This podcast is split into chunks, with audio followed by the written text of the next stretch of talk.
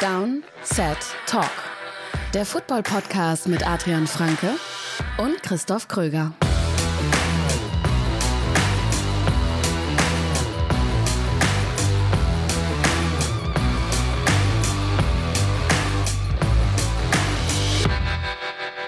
Wo Podcast? Das habe ich gerade gelesen, als ich unser Instagram Postfach aufgemacht habe. Zu Recht, Und in diesem Sinne, herzlich willkommen zu dieser neuen Folge Downset Talk. Das ist der offizielle NFL-Podcast von RTL mit mir, Christoph Kröger und Adrian Franke. Einen wunderschönen guten Tag. Ja, denn, ja, ihr habt es gemerkt, oder zumindest die von euch, die den Podcast entweder schon nachts oder am Morgen auf dem Weg zur Arbeit, in die Uni, wobei es ist 10 Uhr, da ist hoffentlich noch niemand in der Uni, ähm, die haben den Podcast wahrscheinlich vermisst. Wir mussten aus organisatorischen Gründen das Ganze etwas verschieben, aber es ist immer noch Donnerstag und es ist, wie gesagt, eine neue Folge und eine ganz besondere, beziehungsweise eine vollgepackte Folge, denn das ist unsere alljährliche Award-Show sozusagen. Wir verleihen heute, wenn ich richtig gezählt habe, 14 verschiedene Awards. Also nicht nur die. Standarddinger wie Ja, MVP, Offensive Player of the Year und so weiter. Wir haben sogar dieses Jahr zwei Community Awards mit Mhm. dabei. Da haben wir, haben wir gesagt, boah, nee, wir sind gerade nicht kreativ. Nee. Lass doch mal unsere Hörerinnen und Hörer kreativ sein. Und sie wurden kreativ. Ja. Nein, das ist auch wirklich so. Also, vor allem, weil man ja selber dann, mir geht es dann immer so, ich, ich habe ja dann diese Liste wieder aufgestellt vom letzten Jahr, was haben wir gemacht und so. Und, und dann sind da schon so viele Standard-Awards drin, dann bist du im Kopf so in dieser, ja, welche sind denn die normalen Awards? Okay, haben wir, haben wir, haben wir irgendwas vergessen? Ja, nee, ich glaube, haben wir alles. Okay, wir haben unsere, unsere in Anführungszeichen Special Awards, haben wir alle. Und dann bist du in so einer Schiene irgendwie drin. Und dann ist es manchmal gut, einfach so mal in die Community zu hauen, ey, was habt ihr denn so für Ideen? Und also muss man ja bei unserer Community wirklich sagen, wenn es ums Mailbags oder was auch immer geht, da kommen immer kreative Sachen rum. Äh, und äh, dementsprechend haben es gleich zwei ja reingeschafft. Wir hatten eigentlich nur einen geplant, aber dann Mhm. fanden wir zwei gut, also sind zwei drin. Ja, wir haben auch noch ein, zwei andere Awards mit dazugenommen, dafür ein paar gestrichen aus dem letzten Jahr, wo wir gesagt haben, eine Awardshow sollte ja was Positives sein. Also wir wollen Leute für ihre guten Leistungen ehren und nicht über Enttäuschungen äh, zum Beispiel sprechen. Dazu kommen wir gleich. Erstmal ein Hinweis, beziehungsweise zwei Hinweise. Wir haben auf RTL Plus, exklusiv bei RTL Plus, eine, neues, eine neue Folge NFL Classics veröffentlicht, passend zum kommenden Super Bowl zwischen den Chiefs und den 49ers, weil das ist natürlich ein Rematch. Vor gar nicht allzu langer Zeit gab es dieses Duell schon mal im Super Bowl und wir schauen so ein bisschen zurück und gucken, was hat sich bei den Chiefs und bei den 49ers seitdem verändert. Und zum anderen Wer vielleicht eine Downset Short Folge vermisst hat zu den ähm, weiteren Headcoach-Verpflichtungen, wir haben das Ganze im Montalk abgearbeitet. Adrian war leider krank letzte Woche, deswegen haben wir das ein bisschen verschoben. Aber wenn ihr in den Montalk reinhört, am Ende, da haben wir noch mal, sind wir nochmal die News durchgegangen. Apropos News, wir haben davon jede Menge in dieser Folge, weil da gab es, ne, Stichwort Headcoach-Verpflichtungen, ähm, gab es mal mindestens noch eine und noch ein paar weitere interessante Sachen. Kommen wir gleich zu, vorher aber noch. Quick Question. Ja, auch da seid ihr immer wieder kreativ und zwar auf unserem für Supporter exklusiven Discord-Channel. Wenn ihr auch eine Quick Question einreichen wollt, dann macht das dort gerne. Gibt es extra einen Kanal für. Heißt Quick Question, findet ihr. Da könnt ihr jederzeit eure Frage einreichen. So wie Chris, der siebte, Ich gemacht dir auch gefragt. Ich dir auch gefragt. Chris, also es kann natürlich auch eine Abkürzung für den Nachnamen sein. VII. Aber mein erster Gedanke Ja, ich- war auch also- Chris der siebte. Skandinavien, vielleicht gibt es da einen Nachname, der VII anfängt. Äh, Ich glaube, es ist eher Chris der Siebte, aber ich bin froh, dass ich die römische Zahl ähm, übersetzt bekommen habe, sozusagen. wie ist der Super Bowl dieses Jahr? Ähm, warte. Also 58. Ähm, oh, damn it. V-L-I-I? Nee, drei Is. Drei Hm. Is, genau. Aber also, davor? aber v, v reicht nicht. nee, X-V-I-I-I. Korrekt. Sehr gut. Sehr gut. Ich finde das so bescheuert. Habe ich, glaube ich, schon mehrfach gesagt. Schreibt doch eine richtige Zahl dahin. Es gibt einen Grund, warum wir die römischen Zahlen nicht benutzen. Moment, hast du, aber hast du X? Nein, du hast, du hast, glaube ich, falsch rum gesagt, oder? Das musst du mir sagen. Ich weiß das nicht. Ne, du hast, du hast äh, X gesagt, ne? Aber es ist ja nur L. L-V-I-I. Was weiß ich denn? Ich weiß ja nicht mal. Also ich weiß, dass das V für 5 steht. Ja, ja, genau. L ist ja, L ist doch, L ist 50. Weil wenn du ein X davor setzt, dann ziehst du ja 10 ab. Also XLVII ist doch 48, wenn ich jetzt nicht völlig bescheuert bin. Und LVII ist 58. Okay. Gallius Franke. ähm, ist, wie gesagt, ich bleib dabei. Ist kompletter, in meinen Augen kompletter Humbug, das mit den römischen Zahlen zu machen, aber sieht gut aus auf dem Logo. Naja, Ja. auf jeden Fall. Chris ist ein Fan davon offensichtlich und Chris fragt, welches Playoff-Team wird die größt, größten Umbrüche in der Offseason erleben? Ist so ein bisschen ähnlich zu der Frage, ich glaube, letzte Woche war es, welches Playoff-Team wird es nächstes Jahr nicht in die Playoffs schaffen? Finde ich zumindest, weil ich bin bei ähnlichen Teams am Ende gelandet. Ähm, hast, hast du eine klare Eins? Gibt es für dich eine klare Eins? Weil ich finde, es gibt eine Eins und eine Zwei, aber ich finde schon, es gibt eine relativ klare Eins und die könnten es aber trotzdem wieder in die Playoffs schaffen. Ja, dann sind wir auf jeden Fall da unterschiedlich, weil ich bin irgendwie bei den Steelers wieder gelandet. Na, okay, nee, bin ich tatsächlich nicht. Ich bin bei den Eagles gelandet. Ja. Weil, ich meine, wir reden gleich drüber. Neuer Offensive Coordinator, neuer Defensive Coordinator, Hm. Jason Kelsey, da gibt es noch mehr andere Spieler in der, in der, äh, gerade auch in der Defensive Line, viele, also Veterans, langjährige Leistungsträger, Führer in dem Team, die ähm, vielleicht aufhören, vielleicht gehen, vielleicht keinen neuen Vertrag bekommen. Dazu Ja, die ganze ja. Sirianni-Sache, dazu, du brauchst wahrscheinlich, keine Ahnung, vier, fünf Also- neue Defense-Starter. Also, Also die Sirianni-Sache ist ja nichts, was jetzt für einen Umbruch spricht, weil der wird ja erstmal bleiben. Also, nein, genau, aber also nicht im Sinne von, er wird gefeuert, aber halt, was man ja so hört, ist ja so in die Richtung, er hat wahrscheinlich weniger, also er hat wahrscheinlich einiges an intern an Macht verloren und äh, das wird sich irgendwie anders äh, gestalten. Also ich, ich bin bei den Eagles an 1 gelandet. Ich habe die Steelers nur an 3 sogar. Ja, die Eagles finde ich gut. Ähm, das Argument mit den beiden neuen Koordinatoren äh, finde ich gut. Ich finde halt das Argument, dass wir bei den Steelers trotz Playoff-Teilnahme sehr, sehr wahrscheinlich einen neuen Quarterback nächstes Jahr sehen werden. Das weiß ich halt nicht, weil das sind die Steelers. Ich traue Die Steelers aber gerade, wir kommen ja gleich in die News Ja. dazu, offensichtlich was anders machen wollen als die Jahre zuvor. Ja, aber glaubst du nicht, dann ist es, das, das ist schon ihr großer Move? Weißt du, also, Also- eine große Veränderung ist Eine genug. zwei. Also ich bin bei zwei. Ich gehe von einem neuen Quarterback aus. Wenn das nicht eintrifft, dann klar, dann ist es ein relativ schwacher Case. Aber also die wichtigste Position austauschen plus, ich würde mal sagen, Nee, nee, die nein, nein, zweitwichtigste Nee, Coaching-Position ja. im Coaching-Staff Nee, nach dem Headcoach. Denkst du nicht, sie sehen das so? Eine große Veränderung ist genug? Ach so. mm.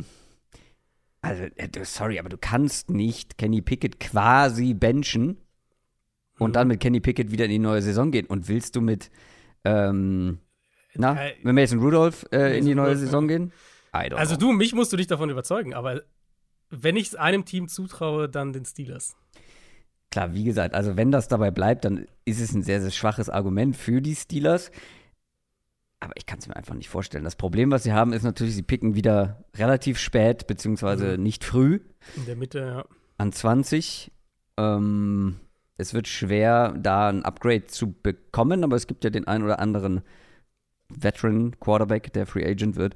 Mhm. Gesagt, Ich kann es mir nicht vorstellen. Und wenn sie Quarterback und Offensive Coordinator verändern, Mhm. sie haben relativ wenig Free Agents, das, da hinken sie den Eagles so ein bisschen hinterher, wie gesagt. Aber wenn der Quarterback wechselt, finde ich den Umbruch schon relativ groß für ein Playoff-Team. Ja. Ja, also wenn sie den Quarterback-Move möglich machen, aber ich glaube, wenn, dann würde der nur in der, also der würde vor dem Draft passieren. Im Draft, dass sie jetzt einen draften, der Ja, dann starten soll, das sehe ich nicht. Das glaube ich auch nicht. Ähm, ich habe die Bucks noch an zwei. äh, Ja, genau. Deswegen meinte ich, ich bin bei den Teams gelandet wie Mhm. letzte Woche, weil da hatten, hatte ich, glaube ich, die Bucks und du die Steelers. Ja. Ähm, beziehungsweise haben wir auf jeden Fall über beide Teams gesprochen und jetzt war ich wieder bei den beiden Teams plus Eagles, Mhm. ja. Ja, ja, Bucks, also aber Bucks wird eine große, also wird ja eine interessante Frage, wie gehen sie das an? Und ehrlich gesagt, also ich habe die Bucks, wie gesagt, als zwei aufgeschrieben. Ich glaube aber tatsächlich, dass sie den Umbruch sehr minimal halten werden. Genau das war mein Grund, warum ich sie nicht genommen habe, weil ja, Ja. sie haben ein paar namhafte Free Agents, aber lass da mal zwei davon ähm, im Team bleiben, allen voran den Eben, Mike ja. Evans. Sie behalten Baker Mayfield und dann sind die Veränderungen halt schon, Offensive Coordinator ist es dann. ja, stimmt, ja, da brauchen sie einen neuen. Aber Genau. sonst halt wenig. Ja, deswegen, ich, ich fand es dann die Frage, je länger ich drüber nachgedacht habe, war es für mich so, okay, Eagles sind für mich die klare Eins. Und dann denke ich halt irgendwie, ich glaube, die Steelers werden das, ich glaube, die bleiben bei Pickett, ich glaube, die Bucks bleiben bei ihrem Setup, Baker, die halten Mike Evans und machen noch mal ein Jahr so weiter. ich kam auf gar nicht so viele Teams, die jetzt irgendwie Ja, die riesigen Nee. Umbrüche haben. Und Philly war dann für mich ist irgendwie schon so rausgestochen. Ja, deswegen, also es sind schon ähnliche Teams. Das sind so die kritischen Teams, die es jetzt in die Playoffs geschafft haben. Wo es ein paar Fragezeichen gibt, wenn wir ins, uns in Richtung Offseason bewegen. Und jetzt kommen wir zu den News.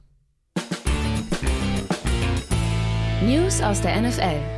Ich habe gesagt, es sind einige und äh, wir haben aber nur noch einen, ein Team ohne Headcoach. Stand jetzt, denn die Seahawks haben einen neuen und es ist Mike McDonald geworden, der Ex-Defensive Coordinator der Baltimore Ravens. Ja, die, der, äh, der Prozess dahinter würde mich wahnsinnig interessieren, weil das war ja irgendwie so, Seahawks sprechen irgendwie nur mit Dan Quinn gefühlt und noch zwei, drei anderen Leuten und du man hat sich so gefragt, wann kommen denn die Interviews mit McDonald, mit Ben Johnson und so weiter. Und dann auf einmal kam diese Meldung, ja, der Seahawks sind vor den Championship Games. Seahawks sind auch da gewillt, durchaus zu warten, finden McDonald spannend, die warten auch nach dem Super Bowl, die sind da ganz geduldig. Und das war dann so, okay. Also anscheinend haben die doch irgendwie eine andere Vision. Und dann kamen diese Interviews ja auch super schnell. Also McDonalds erstes Interview, zweites Interview, das war, ich weiß nicht, war da, also da waren irgendwie ein Tag dazwischen. Und dann haben sie noch direkt für sechs Jahre äh, als neuen Headcoach geholt, also auch einer dieser ganz langen Verträge. Ich bin super gespannt drauf. Ich bin Ja. super gespannt drauf, weil ich halt von ihm als Defense-Coach unheimlich viel, was man von ihm Ja. so hört, klingt auch wirklich vielversprechend. Leadership und diese ganzen Aspekte. Um dem, also es gibt äh, sehr, viel Hype auf Seahawks Twitter. Ich weiß nicht, ob du davon irgendwas mitgekriegt hast, aber äh, Seahawks Twitter ist, ist, ist äh, die, die jetzt nicht auf Teufel komm raus einen Offensive Coach haben wollten. Alle anderen sind gehypt ohne Ende. Um da ein bisschen gegenzusteuern, es ist natürlich nicht das erste Mal, dass wir eine ähnliche Storyline erleben. Ich meine, wir haben gerade das Ende der Brandon Staley-Ära gehabt bei den Yep. Chargers, der ja auch so Der hat auch sehr viel Hype und ich kann mich da nicht, Genau. äh, ich konnte mich da Ja. nicht entziehen. und, und halt ähnliche, so gefeierter Defense-Coach, Mhm. toller Kommunikator, moderner Coach, Ja. denkt modern und so weiter. Also, ne, das war ja ein ähnliches Aber- Profil. Ja. Das schon, allerdings gibt es ja auch einige Positivbeispiele für Total. so gehypte Koordinator, die dann auch gute Headcoach sind. Aber es ist halt diese Blackbox, von der wir immer sprechen. Genau, genau. Das heißt Ich- nicht, dass dieser tolle äh, Ja. Koordinator, der wirklich einen herausragenden Job gemacht hat, jetzt auch ein guter Headcoach wird. Genau, ich meine, wir haben, wenn du das Gegenbeispiel willst, Miko Ryans. So auch Zum Beispiel. äh, Defense-Profil und so weiter.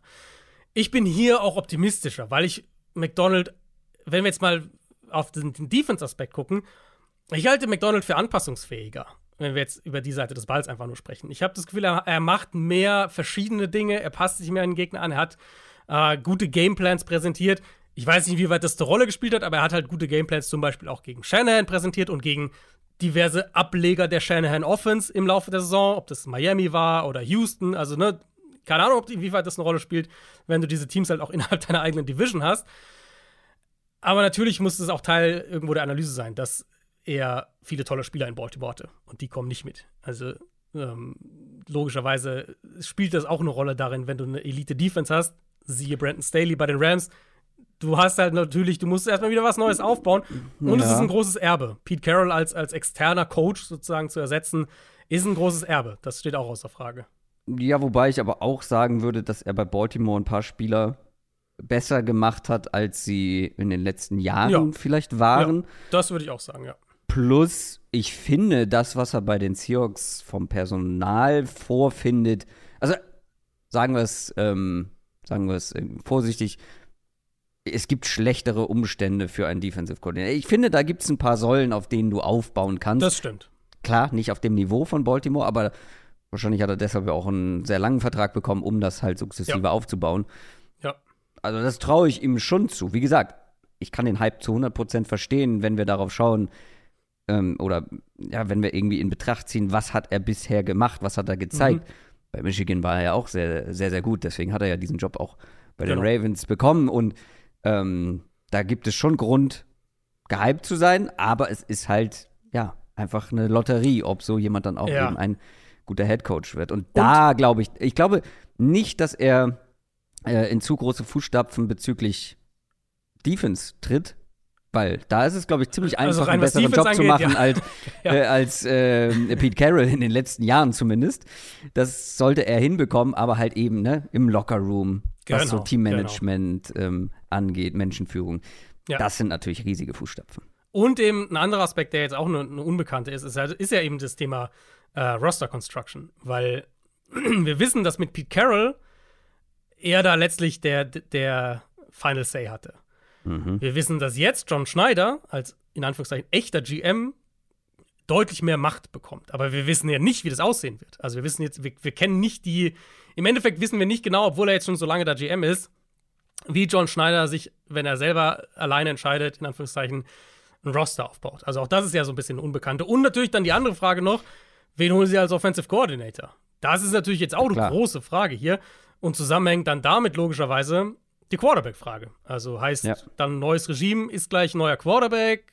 Mag McDonald Gino, will der mit Gino weiter was aufbauen? Gino war natürlich schon so ein, ein also war ja, wenn man so will, die letzte große Erfolgsstory von, von Pete Carroll, was individuelle mhm. Spieler angeht. Ähm, sieht McDonald das auch so oder will er dann, ne, holt er seinen Offensive Coordinator, der will seinen Quarterback? Das ist natürlich jetzt die Fragen, die als nächstes im Raum stehen. Und die Seahawks sind jetzt nicht komplett außer Reichweite für einen Quarterback im Draft. Da kann man vielleicht mhm. ein paar Plätze hoch traden zum Beispiel, sind an 16 Stand jetzt, wo man ja vielleicht auch noch jemanden mit Value bekommt, definitiv. Äh, aber man kann natürlich auch ein bisschen nach oben schauen aus Seattle-Perspektive.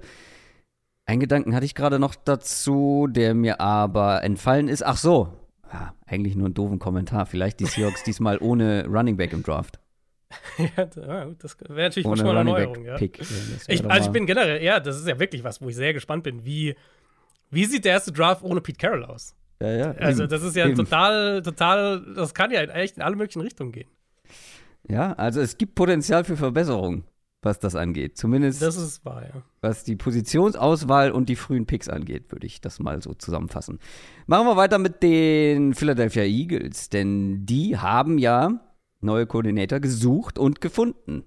Namhafte Kandidaten. Vic mhm. Fangio für die Defense, Kellen Moore für die Offense. Ja, also die Fangio-Sache war. Ich habe es nicht kommen sehen, dass der in Miami aufhört. Ich habe dann mir ein bisschen einen Überblick verschafft und Leute, die den Dolphins näher stehen, hatte ich das Gefühl, waren jetzt weniger überrascht. Uh, also mhm. Vic Fangio kam ja erst vergangene Offseason nach Miami. Und es gibt ja auch einfach auch gute Gründe. Also er ist ein älterer Coach. Nach allem, was wir wissen, hätte er letztes Jahr eigentlich wahrscheinlich schon ganz gerne den Eagles-Job gehabt, was timingmäßig irgendwie nicht funktioniert hat. Seine Familie wohnt da in der Nähe, was mhm. wahrscheinlich auch ein. Also nicht er war ja Berater auch vorher, ne? Also genau, er war in dem, in dem Staff letztes Jahr. Also es, gab schon, es gibt schon logische Argumente, warum er lieber nach Philadelphia als nach Miami möchte. Mhm. Vielleicht hat es auch in Miami einfach nicht so gepasst, wie erhofft. Einige Spieler, wenn du einige Spieleraussagen äh, gehört hast oder, oder, Tweets und sowas, scheinen jetzt auch nicht so wahnsinnig traurig drüber zu sein, dass er geht. Wo ich nicht mitgehe, ist diese Relativierung der Dolphins Defense, die ich dann jetzt auch häufiger gesehen habe. Weil, ich meine, die haben alle Edge Rusher verloren, die hatten konstant Verletzungsprobleme in der Secondary. Als die Defense während der Saison mal halbwegs fit zusammen war, ja. war das eine starke Unit. Ja. Um, und für die Eagles ist es natürlich ein massives Upgrade. Ich meine, also wir dürfen nicht vergessen, Matt Patricia war hier der defensive Playcaller am Ende der Saison. Mhm. Ähm, Philadelphia wird in seine Safety-Gruppe investieren müssen, wird in seine Linebacker investieren müssen, wahrscheinlich auch zumindest perspektivisch in Corner. Aber das war immer so, egal wer diese Defense jetzt übernimmt. Und ich glaube, Fangio ist ein guter Coach, um das meiste auch aus dem rauszuholen, was sie aktuell haben. Ja. Und bei Kellen Moore ja, das ist irgendwie, also das finde ich eine sehr, sehr spannende Verpflichtung. Wir wissen, mhm. wir sind noch nicht so richtig schlau geworden, wo das Limit, das Ceiling von Kellen Moore ist, oder? Aber immer noch ein sehr junger, spannender Offensive Coordinator. Ich bin bei Kellen Moore wirklich so full circle gegangen, weil ich, ja, ja, also genau. erinnerst du dich noch bei, bei Kellen Moore, ich war ja deutlich skeptischer als der Konsens, als er von den Cowboys zu den Chargers gegangen ist. Ja. Jetzt habe ich den Eindruck, dass ich positiver bin als der Konsens bei ihm, weil er diese Saison schon seinen Ruf, glaube ich, ziemlich ramponiert hat. Und natürlich ist auch viel nicht gut gelaufen. Wir haben auch einige Dinge in der Chargers Offense wiederholt kritisiert. Aber es gab ja auch schon Gründe, die zumindest ein bisschen davon erklären. Ich hatte ja mal während einer Folge, äh, in der Folge während der Saison, hatte ich das ja mal statistisch so ein bisschen aufgedröselt, was sie gemacht haben, bevor sich Corey Lindsley und Mike Williams verletzt haben und was danach passiert ist. Und ich glaube, diese beiden Ausfälle hatten einfach einen riesigen Impact auf diese Offense und das hat also auf alles. Dann hat die, die Offensive Line nicht mehr funktioniert wie, wie gewohnt. Sie hatten einfach nicht mehr diesen Extra, sie hatten einfach keine Receiver-Präsenz outside. Und bestimmt hätte Kellen Moore da noch mehr machen können, um das zu fixen irgendwo. Aber das war, also, aus Personellperspektive hattest du halt Herbert und Keenan Allen und sonst eigentlich Ja. nichts. Und, und, und ein Left Tackle, okay. Aber sonst eigentlich nichts. Selbst ja auch, auch Austin Eckler, also der hat ja ein krasses Down-Jahr gehabt. Ich glaube, dass wir vor allem zwei Sachen sehen werden, die mich aus Eagles Sicht wahnsinnig optimistisch machen würden. Ich glaube, wir werden Jalen Hurts mehr an das Center bekommen. Und ich glaube, wir werden einen viel besseren Plan bekommen, um die Mitte des Feldes zu attackieren. Und selbst wenn nur diese beiden Sachen passieren, wäre das schon ein Riesenfortschritt für diese Eagles Offense. Also ich bin hier tatsächlich ziemlich optimistisch, was diese Verpflichtung angeht. Wir haben ja gerade schon angedeutet, dass die Steelers einen neuen Offensive Coordinator geholt haben und dass es eine für Steelers ungewöhnliche Verpflichtung ist, denn es ist auch hier ein sehr namhafter Kandidat und vor allem ein externer Kandidat. Das ist jetzt nicht mehr ganz neu, aber trotzdem, wenn wir uns die Steelers-Historie angucken, was so Koordinator angeht, vielleicht schon immer noch Arthur Smith, Ex-Titans OC und Ex-Falcons Head Coach, ist neuer Offensive Coordinator in Pittsburgh. Wie findest du das? Gut, tatsächlich. Ich nehme mich auch. Ich nehme mich Ja. auch. Weil ich hatte den Eindruck, dass das Feedback eher so zähneknirschend ja, aber da darf man nicht vergessen, also ja, er hat, glaube ich, als Offensive Coordinator bei den Falcons einen sehr enttäuschenden Job gemacht mit dem, was er sich da, was Als da personell aufgebaut wurde, was er da zur Ja. Verfügung hatte und was letztendlich am Ende bei rausgekommen ist. Aber ich glaube, da wirkt ein bisschen sein Schaffen als Head oder überwiegt sein, sein Mhm. Schaffen als Head Coach in dieser Wahrnehmung. Und das braucht er ja alles jetzt nicht mehr sein. Er kann sich jetzt wieder voll Eben. und ganz auf Playcalling, auf einen offensiven Plan, auf eine Strategie, auf ein Scheme irgendwie fokussieren. Und da finde ich, also nochmal zur Erinnerung, wie hyped wir waren, was die Steelers Offense anging, weil sie einfach individuell betrachtet richtig gute Bausteine parat haben. Er hat sein Blitz und Donner im, im Backfield, ähm, er hat äh, einige gute Receiver, er hat einen guten Mhm. Tight End.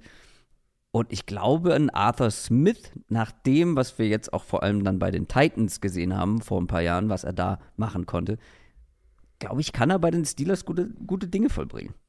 Glaube ich nämlich auch. Und ich glaube, es ist ein bisschen wie bei Kellen Moore, dass halt seine Aktien einfach sehr an einem Genau. Tiefpunkt sind gerade. Und wie du sagst, ist ein Stück weit auch nachvollziehbar.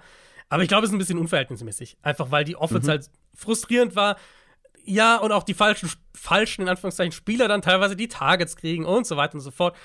Aber es lag ja auch einfach, also der Eindruck von dieser Offense in meinen Augen wird immer noch krass davon geprägt ähm, oder wird, wird überschattet davon, was die halt für saudumme Turnover einfach hatten. Wo du dem Headcoach halt einfach nicht so, äh, oder dem Playcaller nicht wahnsinnig viel Vorwürfe machen Und kannst. generell, was für ein Quarterback-Play sie hatten. Und Quarterback immer. Und natürlich die Quarterback-Entscheidung war dann auch, war auch seine Entscheidung. Also irgendwo ne, muss man das dann auch wieder auf ihn zurückführen.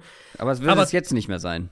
Richtig. Und trotz alledem, trotz alledem, hatte die Falcons Offense in der Regular Season eine bessere Success Rate als die Texans. Was, glaube ich, definitiv nicht der allgemeinen Wahrnehmung entspricht. Das ist krass.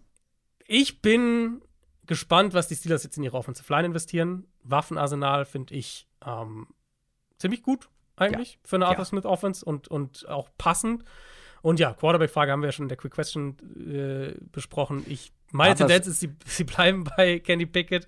Arthur Ähm, Smith kann oder will nicht mit guten Quarterbacks arbeiten. Vielleicht, ja. Vielleicht, vielleicht. Ich meine, es wäre natürlich, äh, weil wir den, diesen, diesen Move äh, ja so lange auch aus Trade-Sicht und nach Atlanta und sowas gemacht haben. Es wäre natürlich jetzt hier immer noch ein Ding zu sagen, warum denn nicht Justin Fields jetzt hierher? Hm, Warum ihn nicht da, da mit Arthur Smith vereinen? Ähm, aber ja, das ist so die eine Frage. Ansonsten glaube ich, also ich denke, im Draft werden sie O-Line gehen. Ich, mich würde es nicht wundern, wenn sie einen Center in der ersten Runde picken und einen Tackle in der zweiten oder sowas. Und ich glaube, dass, dass diese Offense mit Arthur Smith einen deutlichen, deutlichen Sprung nach vorne machen wird. Egal sogar, wer Quarterback ist, ob es Pickett ist oder Fields oder wer auch immer. Den Justin Fields Take finde ich, finde ich sehr, sehr gut. Jetzt, wo ich drüber Mhm. nachdenke. Wir hatten ja würde sogar mal über gefallen. Fields, Fields Steelers hatten wir ja schon mal so ein bisschen gesprochen. Na, Jetzt hast du Falcons diese- hatten wir ja vor allem. Genau, und jetzt hast du halt diese Komponente mit drin. Äh, wer weiß. Das ist spannend. Wir gehen zu den Green Bay Packers. Die haben auch einen neuen Defensive Coordinator. Sein Name Jeff Heffley. Da musst du uns, glaube ich, ein bisschen was zu erzählen. Ja, äh, Boston College Head Coach gewesen, die letzten vier Jahre. Hat eine lange Karriere, vor allem als Defensive Backs Coach schon hinter sich. Auch in der NFL, Cleveland, San Francisco, Tampa Bay. Und ähm, ich finde es spannend, weil, glaube ich, gerade auf der defensiven Seite Value da drin ist, College Coaches zu holen, die vielleicht einige der Dinge, die dann mit ein bisschen Verzögerung auch in die NFL schwappen, schon gesehen haben und verteidigen mussten. Und sehr viele verschiedene Dinge auch verteidigen mussten im College. Im College hast du ja eine viel größere mhm. Bandbreite an Offense-Schemes und, und, und Sachen, mit denen du dich beschäftigen musst. Ich bin sehr gespannt, inwieweit sich, sich äh, die Defense von Jeff Heffley dann auf die NFL überträgt. Also, was er teilweise macht, eben Single High, aggressiver sein, solche Sachen. Hm. Wovon ich halt ausgehe, ist, dass wir eine aggressivere Packers-Defense gegen den Pass bekommen. Und mhm. das war ja für mich ja. somit die oberste Priorität bei dieser Koordinatorbesetzung. Nicht im Sinne von, wie viel blitzen sie, soll solche sein, sondern dass die Coverages halt auch aggressiver sind und du halt nicht das klassische Thema Packers bei 2012 eine 15 Yard Completion über die Mitte zulässt, weil du 10 Yards deine Corner aufhast. Mhm. Sondern halt, dass da wirklich mehr Aggressivität drin ist. Und das erwarte ich hier und ich glaube, das ist eine gute Verpflichtung. Die Cleveland Browns ähm, haben sich Ken Dorsey geholt. Was macht der Mann da? ich, ich, ehrlich gesagt, ich glaube, er versuchte Sean Watson äh, wieder in die Spur zu bringen. Ja, ist, natürlich, okay. ist natürlich keine Playcaller-Verpflichtung. So, ja. äh, wir haben jetzt über Offensive Coordinator, Defensive Coordinator, die halt klare Playcaller auch sind. Kevin Stefanski hat da natürlich in Cleveland erstmal den Hut auf. Ich finde es erwähnenswert, weil Ken Dorsey halt von 2019 bis jetzt während dass er dann gefeuert wurde vergangene Saison oder diese Saison, mit Josh Allen gearbeitet hat. Quarterbacks mhm. Coach, Passing Game Coordinator und dann eben Offensive Coordinator die letzten beiden Jahre. Und für Cleveland geht es ja schon immer noch irgendwie darum, Wege zu finden, um eine Offense aufzubauen, die mit Watson funktioniert. Und ich könnte mir vorstellen, dass dann so ein Coach wie Ken Dorsey, der diese Erfahrung aus der Arbeit mit Josh Allen mitbringt, dass der vielleicht eine Brücke sein kann, um Stefanski und, und Watson unter einen Hut zu bringen. So ein bisschen. Und Cleveland war mhm. ja auch mhm. nicht in der Situation wie jetzt andere Teams, dass der Offensive Coordinator als Head Coach abgeworben wurde und sie mussten den ersetzen oder so, sondern die haben sich ja getrennt von ihrem Offensive Coordinator. Also die wollten auch was Neues machen. Und ich halte das tatsächlich für einen relativ smarten Move. Ja, ich bin da noch ein bisschen unentschlossen, ehrlicherweise. Aber ja, wenn es wirklich, also wenn es ein Quarterbacks Coach Plus ist, was er ja, also du hast es ja gesagt, mit Kevin Stefanski hast du deinen Offensive mhm. Coordinator sozusagen ja als Head Coach beziehungsweise den Playcaller. Ja. ja, wenn er sich darauf fokussieren kann ähm, und da die richtigen Knöpfe drücken kann, dann wird das auf jeden Fall spannend.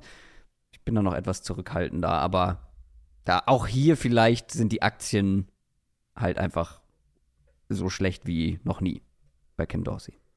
Ja, Dann was ja auch so ein bisschen unfair ist, ne? Weil ehrlicherweise ja, ja, die halt nicht signifikant besser wurde. Äh, oder, also sie wurde eigentlich, eigentlich ist die ja, Offense relativ doch. gleich geblieben, sie hatten, hatten einfach weniger Turnover. Also wenn ja, sie Stats, war ausbalancierter. Also sie war ein bisschen war ausbalancierter, ja, fair. Ähm, aber der größte Unterschied, wenn du dir die, die also Success Rate und EPA und sowas anguckst, sind tatsächlich die Turnover, die halt das mehr stimmt, waren einfach. Das stimmt, aber glaubst du nicht, dass da ein Offensive Coordinator zumindest so ein bisschen irgendwie auch Einfluss drauf haben kann, dem Quarterback klarzumachen, ja, kein Risiko einzugehen, weniger dieser Risiko und Harakiri-Bälle ja. zu werfen. Also vielleicht, vielleicht im Sinne von, vielleicht auch im Sinne halt von ihnen mehr das Gefühl geben, er muss nicht Hero-Modus spielen. Und die Gerüchte oder die, die Sachen, die man dann so von hinter den Kulissen bei den Bills gehört hat, was auch teilweise vom vom Team selber gesagt wurde, dass das Verhältnis zwischen Ken Dorsey und dem Lockerroom nicht so doll gewesen sein soll. Hm. Ist jetzt auch nichts, was deine Aktien irgendwie signifikant erhöht. Das, ja, das stimmt. Also ich meine, die Gefahr, dass er, dass in Cleveland der Ball nicht gelaufen wird, glaube ich, die besteht nicht. Nee, auf keinen Fall. Ähm, dann haben wir zwei sehr, sehr spannende News. Ähm, es sind quasi eigentlich ja keine richtigen News, weil sowohl Ben Johnson, Offensive Coordinator der, der Lions, als auch Bobby Slowick, der Offensive Coordinator der Texans, bleiben bei ihren jeweiligen Teams. Mhm. Zwei der wirklich am heißesten gehandelten Headcoach-Kandidaten ja. bleiben tatsächlich bei ihren Teams. Sowas haben wir in der Vergangenheit nicht häufig erlebt, jetzt gleich doppelt. Mhm. Und Bobby Slowick bekommt sogar noch einen neuen Vertrag. Ja, genau, wir können Slowick mal zuerst machen, weil ich, Ben Johnson finde ich schon noch mal, finde ich noch mal außergewöhnlicher, finde ich noch unerwarteter. Ähm, ja, zumal Ben Johnson. Das zweite Jahr in genau, Jahr ist, ne? Ja. Genau, und Ben Johnson, nach allem, was man jetzt, nach jetzt berichtet wurde, keinen neuen Vertrag bekommt. Also er hat jetzt nicht gesagt, ich mache hier Headcoach-Interviews, ah, wie wär's mit einer Gehaltserhöhung, so, sondern sowas halt nicht. Ähm, die Texans geben Bobby Sloyd mehr Geld, geben einen verbesserten Vertrag, wohl zu deutlich höheren Bezügen, was ja völlig legitim ist. Also es gibt keinen Salary Cap für Coaches, es gibt keine Regeln, was Coordinator oder Position Coaches oder was auch immer verdienen können. Ich als Owner würde auch alles versuchen, um einen guten Playcaller zu halten. Und wenn ich dann dem halt zwei Millionen im Jahr mehr bezahle, mhm. ist das mir doch völlig wurscht. Ja. Und wenn das dazu führt halt, dass mehr Coordinators länger bleiben Mhm. und vielleicht sagen, ich nehme nicht die erste Gelegenheit, Headcoach zu werden, sondern oh, ich fühle mich hier wohl, warum nicht? Vielleicht gibt es ja mal, dann gibt es vielleicht eine bessere Gelegenheit, sondern wir, wir bauen hier weiter was auf. Ich kann wachsen als Coach, ich kann wachsen als Person. Mhm. Ich werde vielleicht dann sogar, in, wenn ich erst in zwei Jahren gehe, bin ich ein besserer Headcoach. Ich glaube, dann können alle davon profitieren. Und für die Texans ist es natürlich wahnsinnig wichtig, also diese Kontinuität mit, mit CJ Stroud, ist, dass er nicht im zweiten Jahr gleich einen zweiten Offensive Coordinator hat, das ist natürlich auch extrem viel wert. Das ist natürlich so die positive Blickweise darauf. Es kann natürlich aber auch, wenn es richtig blöd läuft, einfach das eine Fenster gewesen sein, weil du weißt nie, Kann was passiert sein, nächstes Jahr. Lass mal, Das stimmt. keine Ahnung, wenn es ganz schlecht läuft für Bobby Slowick, verletzt sich CJ Stroud, die Offense bricht ein und dann wird er wenig Interviews bekommen, nehme ich an. Oder bei Ben Johnson, Jared Goff er spielt keine gute Saison. Mhm. Lions Offense ist ein, irgendwie ein Schatten ihrer selbst, dann wird Ben Johnson auch wahrscheinlich wenig Ja. Interviews bekommen Das und dann geht Risiko, dieses Fenster genau, halt ja. sehr schnell wieder zu. Das Risiko ist natürlich immer da. Auf der anderen Seite wissen wir auch, wie begehrt gerade junge offensive Playcaller sind. Und selbst wenn du Ja. dann, sagen wir jetzt, hat, der ein, hat eine von diesen Offenses hat einen Down-Year, dann dauert es halt vielleicht ein Jahr und dann ist er wieder voll in diesem Headcoach-Ding drin. Also ich glaube, ja, ein gewisses Risiko ist auf jeden Fall dabei. Ähm, aber ein Risiko ist auch dabei, wenn du halt zu früh Headcoach wirst, weil dann bist du vielleicht verbrannt und kriegst und, und, und bist halt erstmal ganz lange raus aus dem Headcoach-Thema. Ein vollgepacktes News-Segment und jetzt kommen wir zu unseren Awards. NFL Review. Wir haben 14 Awards vorbereitet. Wir gehen sie der Reihe nach durch und fangen an mit dem Trade des Jahres. Also wir blicken wirklich jetzt ganz weit, weit zurück äh, zu Beginn und haben gleich zwei Off-Season Awards mit dabei. In der Nachbetrachtung. Trade des Jahres ist der erste. Du hast mir schon geschrieben, dass du dich ein bisschen schwer getan hast. Ja. Ich weiß nicht warum, ehrlich gesagt. Also es hängt jetzt davon ab, wie äh, also es gibt natürlich einen Trade, der mit Abstand der beste ist. Ja, Der- deswegen kriegt er ja auch den Trade des Jahres Award. Das ist ja der Sinn dahinter. Ja, ist schon klar. Ich bin halt immer noch mehr auf, auf, der, auf der Suche nach guten Spielertrades gewesen. Ja, da ist ja ein Spieler mit dabei. Ja, okay. Also der beste Trade des Jahres ist natürlich, was die Bears mit dem Nummer 1 Pick gemacht haben. Richtig. Das steht völlig außer Frage. Also völlig diskussionslos in meinen Augen und konkurrenzlos. Also Ja. wir können es ja noch mal kurz zusammenfassen. Also vor allem in der Nachbetrachtung, der, der ist ja immer besser geworden, dieser Trade. richtig. Ähm, ich glaube, wir haben ihn damals sogar für relativ ausgeglichen beschrieben, bezeichnet. Dass DJ Ja. Moore abzugeben vielleicht ein bisschen too much war aus Panthers Sicht. So habe ich das in Erinnerung. Aber grundsätzlich jetzt vielleicht ein bisschen zugunsten der Bears, aber jetzt nicht krass. Und dann ist es halt immer weiter zugunsten der Mhm. Bears ausgeschlagen, weil die Bears haben ihren Nummer 1 Pick abgegeben letztes Jahr, haben dafür den Nummer 9 Pick bekommen, einen späten Zweitrunden Pick und dann halt letztendlich den Nummer 1 Pick dieses Jahr, aka Caleb Williams oder Drake May. Also eins der beiden besten Quarterback Prospects in diesem Draft. Ja. Und entweder nehmen sie den oder sie machen nochmal so einen Haul und bekommen nochmal einen Haufen Picks und vielleicht einen Spieler noch dazu, wenn sie den Nummer 1 Pick nicht selber haben wollen, was ich nicht glaube. Ähm, und dann übrigens noch ein äh, 2015er, äh, 15 genau, das wäre schlecht, äh, 2025er Second Round Pick. richtig. Ja. Und ich meine, das hätte ja schon gereicht jetzt in der Nachbetrachtung, um zu sagen, das war ein sehr guter Trade der Bears. Mhm. Und obendrauf gab es noch DJ Moore. Und Ja. Über den sprechen wir vielleicht später tatsächlich nochmal, der nämlich direkt seine beste Saison wahrscheinlich in der NFL hatte. Also im Nachhinein einfach ein Monster-Trade. Total. Also ja, der, der Trade ist die klare Eins. Aber also gibt's für dich einen Spielertrade, den du mochtest? Weil ich bin wirklich mehrfach Ja, diese Trade nochmal durchgegangen und das fand Ja. ich echt, echt knifflig. Weil ich habe noch überlegt, ich habe nochmal zurückgeguckt auf, auf, auf unsere Awards letztes Jahr.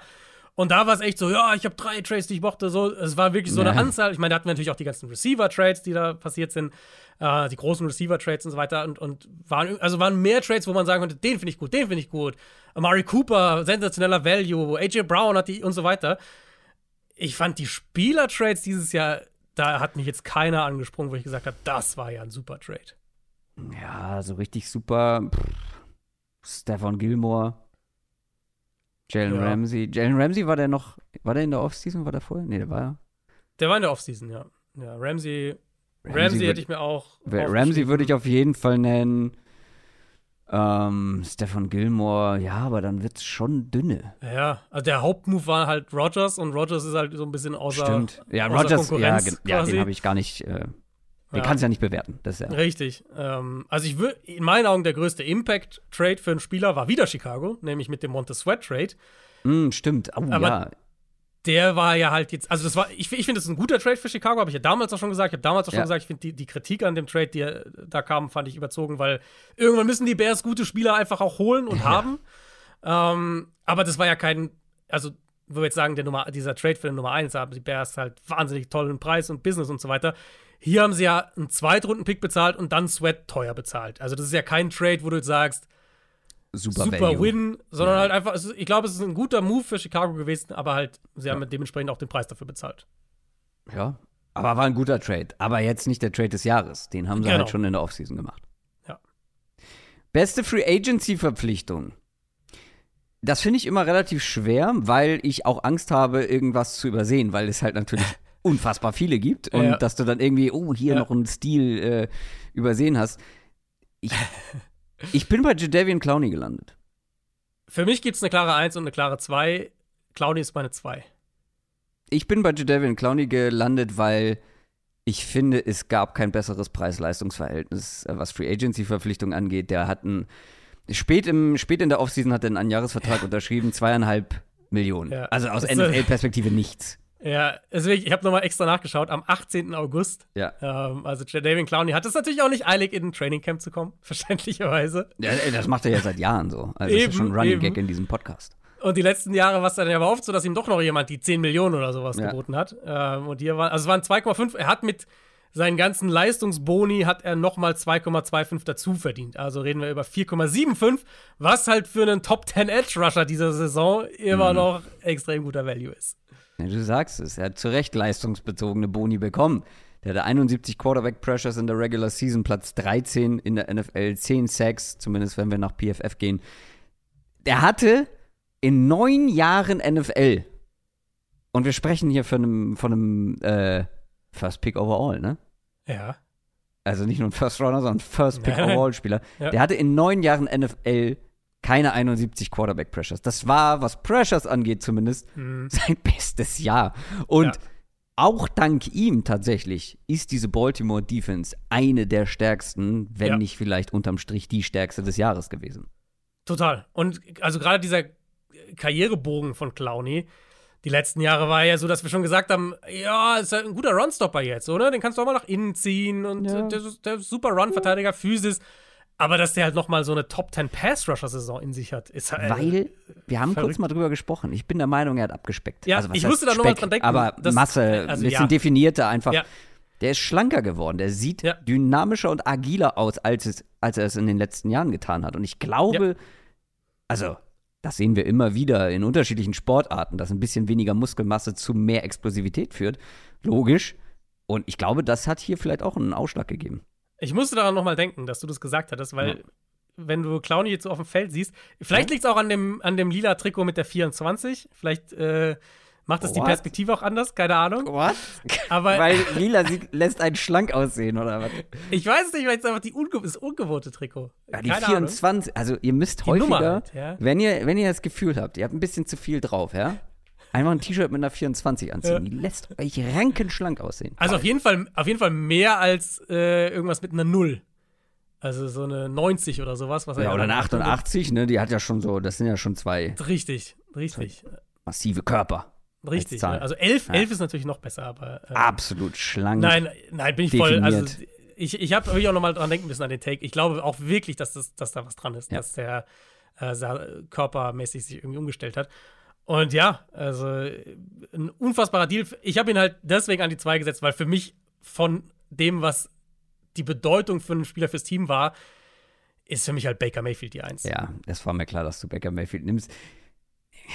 Ja, ich, ich, kann, ich kann nicht mal richtig sagen, warum Jadavion Clowney es am Ende davor geschafft hat. Vielleicht, weil er, obwohl unterm Strich waren sie gar nicht mehr preislich so weit auseinander, weil Ja, genau. Boni-Zahlungen. Ja.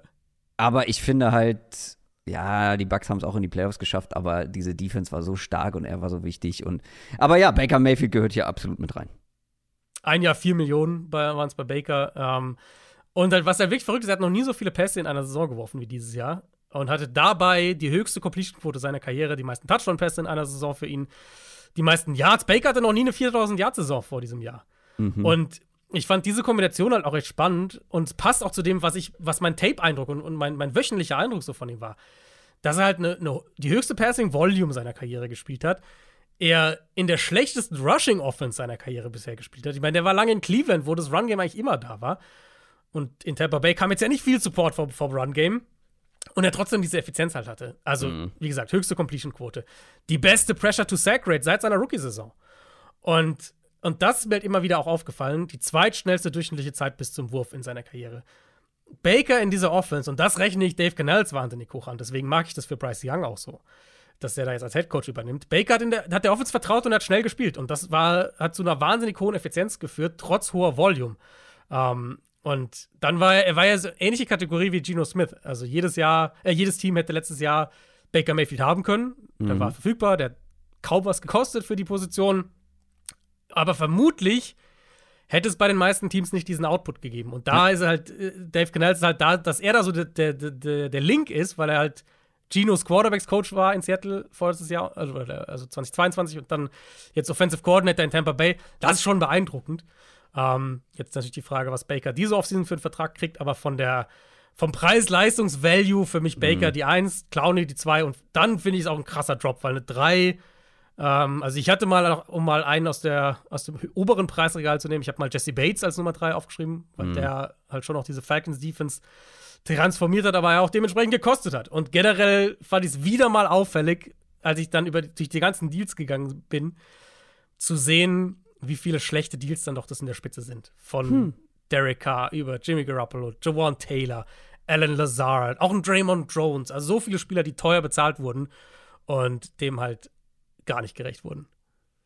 Also, Jadavion Clowney, Baker Mayfield, die Free Agency Verpflichtungen des Jahres. Kommen wir zum besten Draft Pick. Wir arbeiten, arbeiten uns vor in der Offseason. Ähm, der beste Draft Pick. Äh, wir haben das ein bisschen geändert. Wir hatten, glaube ich, letztes Jahr der beste Stil des Drafts. Mhm. Ja. Aber das finde ich zu, also, finde ich, schränkt es fast zu sehr ein. Natürlich mhm.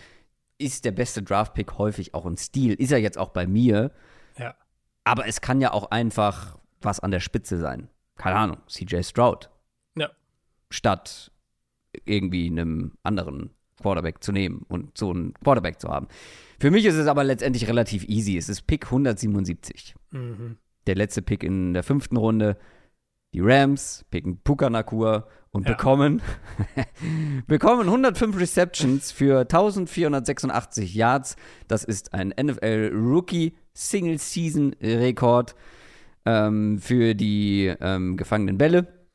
Äh, und dann hat er noch in den Playoffs einen Rekord aufgestellt. Und zwar hat er einen neuen Single-Game-Rekord aufgestellt für die meisten Receiving Yards von einem Rookie in einem Playoff-Game. Viel mehr kannst du aus einem späten Fünf-Runden-Pick einfach nicht bekommen. Geht aber. Nein. Platz 4 in Receiving Yards in der Regular Season, Platz yep. 8 in Catches, äh, Platz 8 in Yards pro gelaufener Route. Platz 5 in First Downs. Und ich meine, wir wussten, dass er kein athletischer Freak ist. Eher im Gegenteil, an NFL-Standards gemessen, was ja ein Grund dafür war, dass er so spät gepickt wurde. Ich ärgere, ich ärgere mich komplett, ähm, dass ich ihn mir nicht angeschaut habe vom Draft. Das Gespür für, für Räume ist halt wirklich der Wahnsinn. Also generell das Gefühl für die Position, ob das Route Running ist, ob ja. das eben Verständnis auch dafür ist, wo sich Räume öffnen in der Coverage, die Toughness, die er mitbringt. Ja, also, es muss, es muss Puka Nakur sein. Ich habe noch ein paar Shoutouts, die ich geben wollte. Ja, warte, be warte bevor du zu den Shoutout kommst, hast du einen Moment im Kopf, an den du sofort denkst, wenn du an diese Puka Nakur-Saison denkst? Uh, ein Moment. Also er hatte diesen einen, oh, welches Spiel war das denn? War das Ravens? Er hatte diesen einen unfassbaren Catch an der Sideline. Mhm. Der ist auf jeden Fall im Kopf geblieben. Und, es, und ich habe eine Szene noch im Kopf von ihm die Spiele verschwimmen so. Ich weiß nicht mehr, also welche. Ich weiß auch nicht mehr. Ich habe einen Moment im Kopf, ich weiß aber auch nicht, welche Spiele. Er, ich hab, also ich habe einen Moment im Kopf, wo er halt so komplett ungenietet wird mhm. und direkt wieder aufsteht und du halt, und, und halt, ich glaube sogar noch lächelt oder grinst oder irgendwas und, und du halt einfach denkst, ja, okay, krass, der Typ ist halt einfach wirklich tough. Den Moment, den ich im Kopf habe, ist in strömendem Regen. Mhm ohne Handschuhe einen unfassbaren Catch machen. Ich Ja. weiß nicht mehr, welches Spiel war in der zweiten Saisonhälfte auf jeden Fall. Aber jeder, der schon mal versucht hat, oder jeder, der normalerweise Footballs mit, äh, mit Handschuhen fängt und es dann mal plötzlich einfach so ohne Handschuhe versucht, was das für ein Unterschied ist, wenn die mit Dampf kommen und dann, wenn der Ball vielleicht sogar Mhm. noch nass ist, wie, wie viel schwieriger das einfach ist. Und das Ja. in einem Spiel, in so einer Situation, dann war es auch noch ein schwieriger Catch. Das, das bleibt mir auf jeden Fall komplett hängen. Also Shoutouts für mich, äh, wenn, wenn es Puka Nakua nicht geben würde, hätte ich hier wahrscheinlich sogar Sam Laporta genommen für den Award, weil ich finde, dass der eine unglaubliche Rookie-Saison Ja. gespielt hat. Auf einer Ja. Position, wo wir das wahnsinnig selten sehen. Ähm, Zweitrunden-Pick gewesen, 34 overall. Also ja, wirklich in, ein, in einer Saison ist völlig klar, dass es ein Cornerstone-Spieler ist für die Lions. Ja. Ähm, und dann noch, also diese Saison hatte einiges bei den Undrafted Free Agents zu bieten. Wir haben Mhm. Ivan Pace bei den Vikings, der Starter oder Co-Starter eigentlich fast ab Saisonstart war. Über 700 Defense-Snaps gespielt. 15 Quarterback-Pressures als Blitzer, 30 Defense-Stops gehabt. Ist natürlich extrem undersized für die Position, was, was logischerweise auch zu, dazu geführt hat, dass er undrafted gegangen ist. Aber in Minnesota halt ein super Fit für Brian Flores. Ähm, Keaton Mitchell, leider ja nur sieben Spiele gemacht, verletzt. verletzungsbedingt. Ähm, 47 Runs, davon einfach 7 für 15 plus Yards. Ja. Der hatte 240 Rushing Yards bei Breakaway Runs, also Runs, die über 15 plus Yards gehen. Das ist mehr als, pass auf, Bijan Robinson, Tony Pollard hatte, David Montgomery, Devin Singletary, Joe, Joe Mixon, Josh Jacobs. Und das sind alles Backs, die über 200 Runs insgesamt hatten. Also 150 und mehr drüber über dem, was Mitchell war. Also ein sensationeller Spieler. Und Christian Isian, äh, undrafted Free Agent, der de facto der Starting Slot Corner für Tampa Bay geworden ist. Auch über 700 Defense Snaps gespielt, über 50 Tackles Ja. gemacht. Das war echt undrafted Free Agent mäßig. Diese Saison war da einiges dabei, was zumindest einen kleinen Shoutout verdient. Absolut. Ich finde, es gibt sogar noch im Draft ein paar gute, gute Picks, weil undrafted Free Agents sind kein, also in mein, also nach meiner Definition können die nicht den Award für den besten Draft-Pick bekommen, weil es war kein Draft-Pick. Das ist korrekt, ja. Äh, ich habe noch äh, zwei Drittrunden-Picks der Rams, Byron Young und Kobe Turner, Mhm. die einfach unglaublich gut waren in ihrer ersten Saison, Ja. äh, neben Ja. Aaron Donald in dieser Defensive Line. Also gerade Kobe Turner war einer der besten Defensive Tackle dieses Jahr. Ja. Ähm, und ja, also kein Scheiß, CJ Stroud. Ähm, ja, das war ein sehr früher Pick, deswegen wird er niemals diesen Award gewinnen.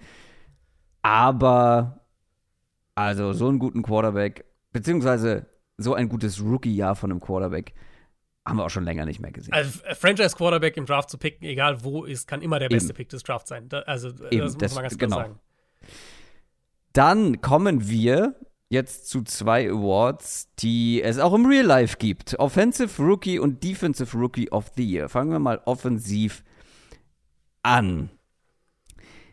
Wir haben eigentlich über beide schon gesprochen, die für mich hier in Frage kommen. Ich weiß nicht, Ja. ob du andere Namen hast. Also Puka Nakua haben wir gerade thematisiert, eine der beeindruckendsten Rookie-Saisons ever gespielt. Und ich hätte vielleicht meinen CJ Stroud Talk ein bisschen verschieben sollen. Habe ich nicht drüber nachgedacht. Weil für mich ist es äh, CJ Stroud. Weil Ja, die same. wichtigere Position, der hat einfach im Alleingang, mit Hilfe von Demico Ryans und seiner Defense, eine komplette Franchise wiederbelebt. Aus dem Nichts. Wir sprechen nachher nochmal über die Texans, aber Mhm. der war in Jahr 1 legit ein Top 10 Quarterback. Zumindest Borderline.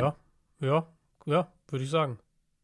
Und Ich, ich, also ich, bin, ich bin voll bei dir. Ich bin, äh, ich habe auch CJ Stroud. Ich habe, glaube, das müssen wir auch nicht groß besprechen. Wir hatten Stroud ja auch oft jetzt während der Saison in Previews, in Recaps Ja. dann auch mehr und mehr als Thema. Für mich ist es die Ruhe und die Souveränität auch, mit der er gespielt hat. Das fand ich Ja. echt beeindruckend. Und dass sie jetzt Bobby Slowick halten und, und weiter aufbauen können. Ja, ist eine Weile her, dass ich bei den Texans so optimistisch war. Also ich habe dann auch klar überlegt, mein Puka Nakua hätte, einen- hat einen absolut legitimen Case und wäre in vielen Jahren auch der Offensive Rookie of the Year.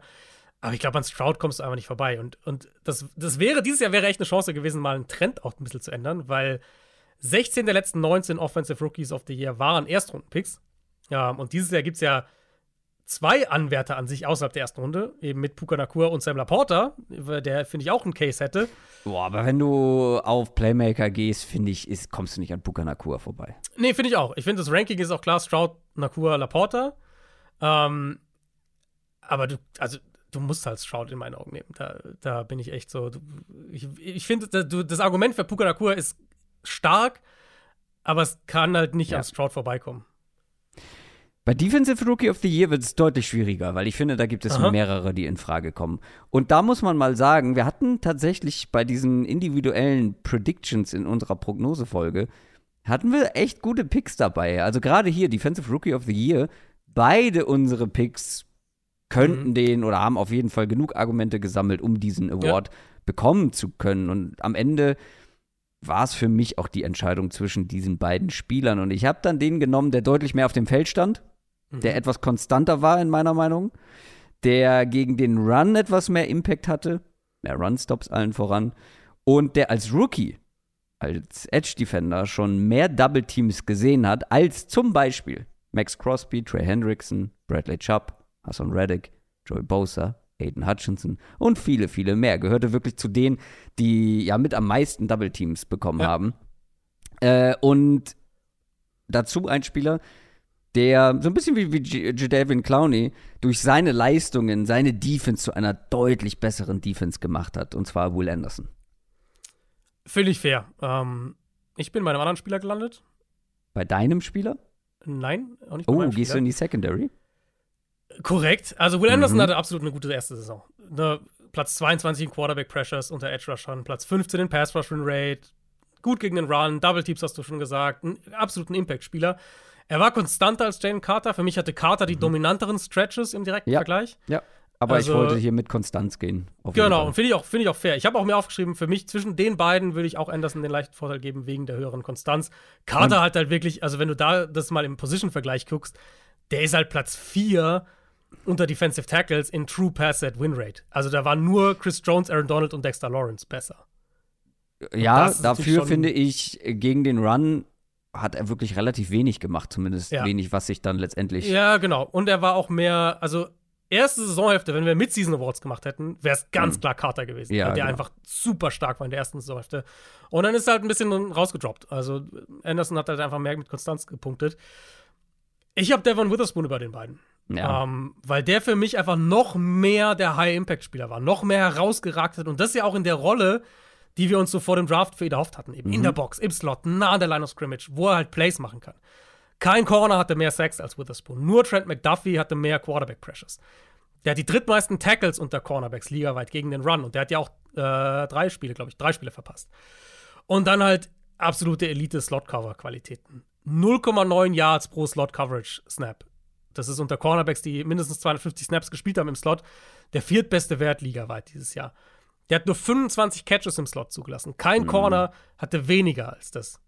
Der hat nur 10,4 Snaps, äh, oder beziehungsweise 10,4 Snaps pro zugelassener Reception. Das ist der zweitbeste Wert unter allen Slot-Cornerbacks. Also für mich war er auch im Liga-Gesamtbild dann so eingeordnet, einfach ein Elite-Spieler und ein High-Impact-Spieler auf seiner Position. Und für mich nochmal mehr der individuelle Difference-Maker irgendwo. Wobei ich, wie gesagt, Anderson Carter, also für- d- Ja. das ist sehr nah alles beieinander. Aber ich, am Ende fand ich, Witherspoon war, war einfach nochmal einen kleinen Tick drüber. Für mich gab es vier Spieler, die in die enge Verlosung gekommen sind. Ja, ich habe auch eine 4. Brian Branch. Genau. Ja, die heben sich schon, finde ich, ab von, vom Rest. Also der, nennen wir ihn Defensive Back von den Detroit Lions, der da auch wirklich großen Impact hatte. Ja. Ja. Dann kommen wir zu einem Award, den wir vor der Saison schon predikten, aber den es so im Real Life nicht gibt. Den Most Improved Player of the Year.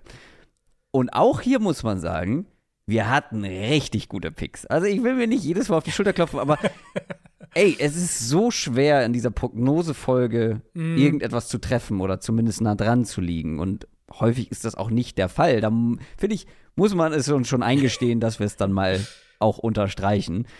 Und beide, auch ihr, hätten es in meinen Augen verdient. Mein Spieler zum Beispiel von damals, ich will noch nicht den Namen sagen, aber da habe ich damals prognostiziert, er wird seinen Output verdoppeln. Und da warst du sogar skeptisch. Da hast du gesagt, na, weiß ich noch nicht, ob das passieren wird. Und er hat sogar mehr geliefert. Ich nehme aber einen, beziehungsweise, nee, ich lass dir mal den. Ach, ich habe Angst, dass du äh, den gleichen. Nein, mach ruhig, mach du ruhig, mach du ruhig, alles gut. Äh, ruhig. weil ich nehme einen, obwohl wir beide so gute Picks hatten, nehme ich einen anderen, der ich finde, wie ich finde, diese beiden Spieler nochmal in Schatten stellt. der sich noch mal ganz klar Okay. abhebt. Okay. Weil ich finde, es gibt einen, der noch krasser war, wo die das, das, Improve, das Improvement noch besser war. Ja. Und zwar, es kommen jetzt viele Zahlen, aber es gibt einen Spieler in der NFL, der in dieser Saison Stats aufgelegt hat, die er in den ersten beiden NFL-Jahren zusammen hatte. Ein Receiver. Achtung, seine ersten beiden Jahre in der NFL zusammengefasst. Ja. 927 Receiving Yards. Mhm. Diese Saison knapp 1300. Mhm. Er hatte in den ersten beiden Jahren drei Receiving Touchdowns. Diese Saison acht. 43 First Downs, diese Saison 53. Und jetzt wird's, jetzt wird's komplett wild. Yards per Route Run. Zwei Jahre zusammen 2,92. Diese Saison 3,1. 3,1 Yards per Route Run. Wer sich daran erinnert, das sind einfach Prime Julio Jones Werte. Das war der zweitbeste Wert in der NFL dieses Jahr. Das war der zweitbeste Wert in der NFL dieses Jahr. Und ich meine, ich könnte mit diesen Zahlen noch weitermachen, weil das gleiche gilt für Targets, das gleiche gilt für Receptions. Kurz gesagt, Nico Collins hatte in diesem Jahr Ja. mehr oder hat in diesem Jahr mehr gemacht als in den ersten beiden Jahren seiner NFL-Karriere zusammen. Total. Ist, also finde ich, ist auch hier ein, eine absolut faire Wahl. Ähm, ich ich habe ihn auch. Also, dass du ihn jetzt nimmst, gibt mir die Möglichkeit, einfach meine Alternative dann zu nehmen. Äh, aber ich finde, er hat diesen Award auch. Aber wer, also du musst schon verdient. den Award an denjenigen verleihen, wo du sagst, der hat es am meisten verdient. Sonst, gibt, sonst ist es ein, äh, eine Honorable Mention. Ja, ist korrekt, aber ich finde halt schon, dass Jordan Love den Award verdient hat. Also, wusste, das war mein Pick. Das war mein Pick vor der Saison. Also, ja, ich meine, wir haben jetzt gerade gesagt, so Quarterback und, äh, und wie schwierig die Position ist und der Sprung und so weiter und so fort. Welcher Quarterback hat denn mehr einen Sprung gemacht dieses Jahr als Jordan Love? Fair. Und ich finde, da ist es schon. Ja. Es ist so ein, für mich ist es so ein In-Season, also Ja. Most In-Season. Improved Player of the Year. Das stimmt, absolut. Ähm, absolut. Aber ich meine, bei Collins kann man natürlich auch sagen, es ist halt das erste Jahr, in dem er halt einen Quarterback hat. Ja gut, aber den Äh, brauchst du halt auch. Also Ja, natürlich, klar, aber das Äh, ist ja, wird das sehr, ist ja sehr logischerweise. Also, du kannst ja argumentieren, also wie gesagt, ich finde Collins ist eine völlig legitime Wahl hier. Aber du kannst natürlich argumentieren, diese ganzen Stats, die du gerade aufgezählt hast, äh, inwieweit sind die Improved Player und inwieweit sind die Improved Umstände, sozusagen. Weißt du, ich meine? wie gesagt, also das kannst du ja bei einem Receiver nur ganz schwer irgendwie unabhängig voneinander betrachten, weil Genau. natürlich die besten Receiver dieser Liga haben schlechtere Jahre, wenn die Umstände schlecht sind. Ja. Aber so einen Impact, so krasse Zahlen, so viel bessere Zahlen zu haben, da würde ich jetzt die Umstände, natürlich sind die Teil davon, aber eben nicht nur. Nee, auf keinen Fall. Aber deswegen ich, glaube, du kannst halt für beides hier argumentieren. Äh, ich glaube, es sind, ich weiß nicht, hast du eine, eine close nächste Option oder hast du, weil ich finde, die also beiden für, wie gesagt, für mich ist Nico. Collins die klare Eins und dann unsere Okay. beiden Picks. Jordan Love bei dir, James Cook bei mir. Okay, also ich habe, wie gesagt, ich bin dann bei Love. Ich glaube, über Love müssen wir jetzt nicht wahnsinnig viel reden. Das habe hab ich oft gemacht in den letzten Wochen. Äh, ich habe aber noch zwei andere. Ähm, also Cook hatte ich mir auch aufgeschrieben. Ähm, Dazu Auch- noch mal ganz kurz, Ja. ähm, da hatte ich prognostiziert, er, wie gesagt, er verdoppelt Mhm. Receiving Yards, Rushing Yards und Total Touchdowns. Und er hat sie nicht nur verdoppelt, er hat bei allem noch mehr oben drauf gelegt. ja, stimmt. Äh, Bei Love hatten wir doch auch ein Ding, oder? Bei Love hatten wir doch auch was. Äh, ich hätte gesagt. Ich habe ich hab die Folge sogar noch mal angehört, aber ich kann mich gerade nicht erinnern. Ja, du hattest, hatte- ja, aber du hattest so, das ist nämlich das Problem. Du hattest so ganz wilde äh, Statistiken. Also Nein, nein, aber wir hatten uns doch auf irgendwas geeinigt. Wir hatten uns auf was geeinigt, das weiß ich noch. Wir hatten uns ich geeinigt weiß, auf, aber irgendwas mit PFF. ich glaube, EPA pro Play Top 10 und PFF Passing Grade Top 12. Das war's. Genau. Äh, ja, das kann EPA gut sein. Soll ich dir die Zahlen sagen? Also EPA weiß ich, dass er auf jeden Fall Top 10 ist, weil er war in der zweiten Saisonhälfte Top 3. EPA E pro Play ist er Top 5. Platz 5 Mhm. hinter äh, Purdy, Prescott, Allen und Tua.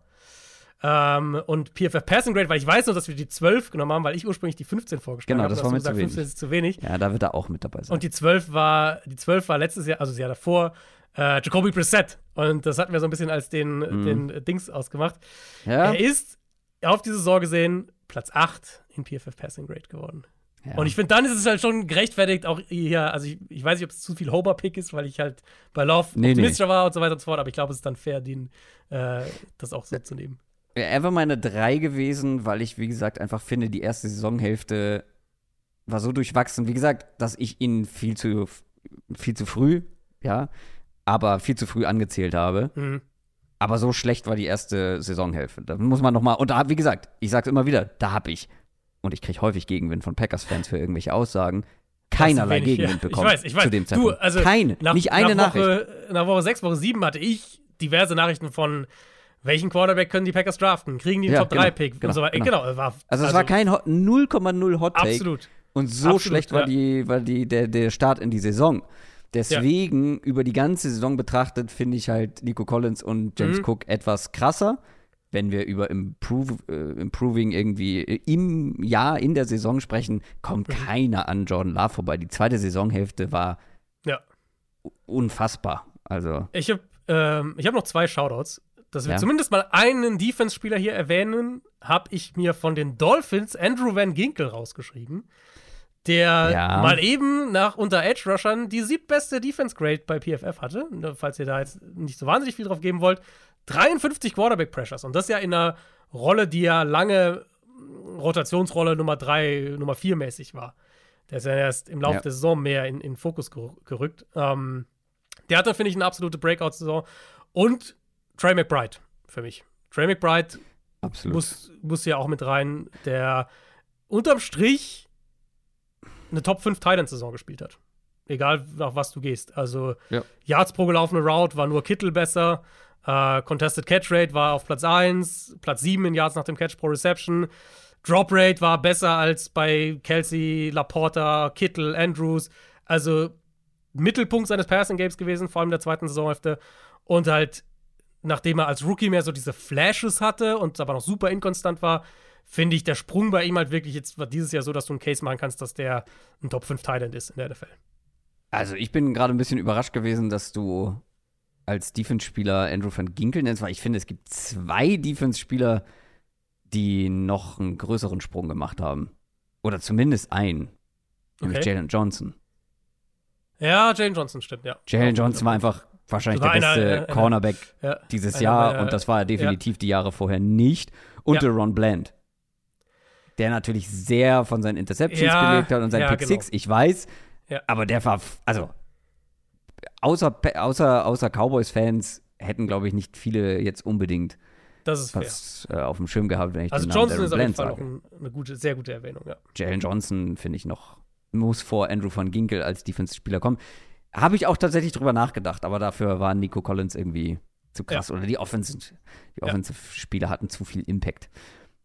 Dann sind wir bei, lass mich kurz schauen, wo sind wir denn jetzt? Ach, wir Defense sind bei Player of the Year. Guck mal, da drehen wir das komischerweise um. Jetzt fangen wir mit Defensive Player of the Year an, dann Offensive Stimmt, ja. Player of the Year, also zwei Awards, die es auch im echten Leben in der NFL gibt. Ich glaube, am 8. Februar werden sie verliehen. Das ähm, ist doch immer der. Ist das nicht immer der Samstag vorm Super Bowl? Müsste das nicht so sein? Ich weiß nicht, wie viel Februar das ist, aber ich meine, es ist immer der also Samstag. Es wäre auf jeden Fall nicht der 8.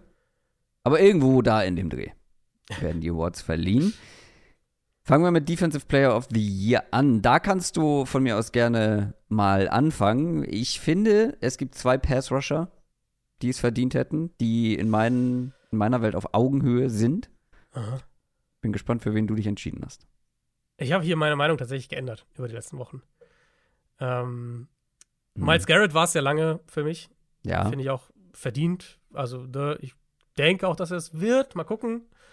Habe ich kein Problem mit. Micah Parsons habe ich auch kein Problem damit. Ich finde, Down für Down sind es die beiden dominantesten Edge Rusher gewesen in der NFL. Ich finde die TJ Watt-Diskussion ja tatsächlich interessant, weil es einfach diese Abwägung ist zwischen ihm und den anderen beiden, was die konstante Production, also was ist dir wichtiger, konstante Production, von der ja auch einiges halt nicht im Boxscore auftaucht. Also mhm. Parsons und, und Garrett und so weiter ziehen ja viel, viel mehr Double Teams beispielsweise, kreieren halt mehr Räume und so weiter. Sie gewinnen konstanter ihre Pass-Rush-Matchups. Oder sind dir halt die Big Plays wichtiger? Und dafür natürlich kein Weg an TJ Watt vorbei. Ich meine, 19 Sacks ist Platz 1, 4 Forced ja. Fumbles, 3 Fumble Recoveries, eine Interception sogar gehabt. Stimmt. 8 ja. abgewehrte Pässe, weil der sich auch durchaus häufiger mal in Coverage droppt. Also ich kann ja. den Case für Watt hier schon Ja, gut, ja, lass, lass es drei sein, die hier auf jeden Fall einen verdient hätten. Ja. Aber Und ich habe einen anderen genommen.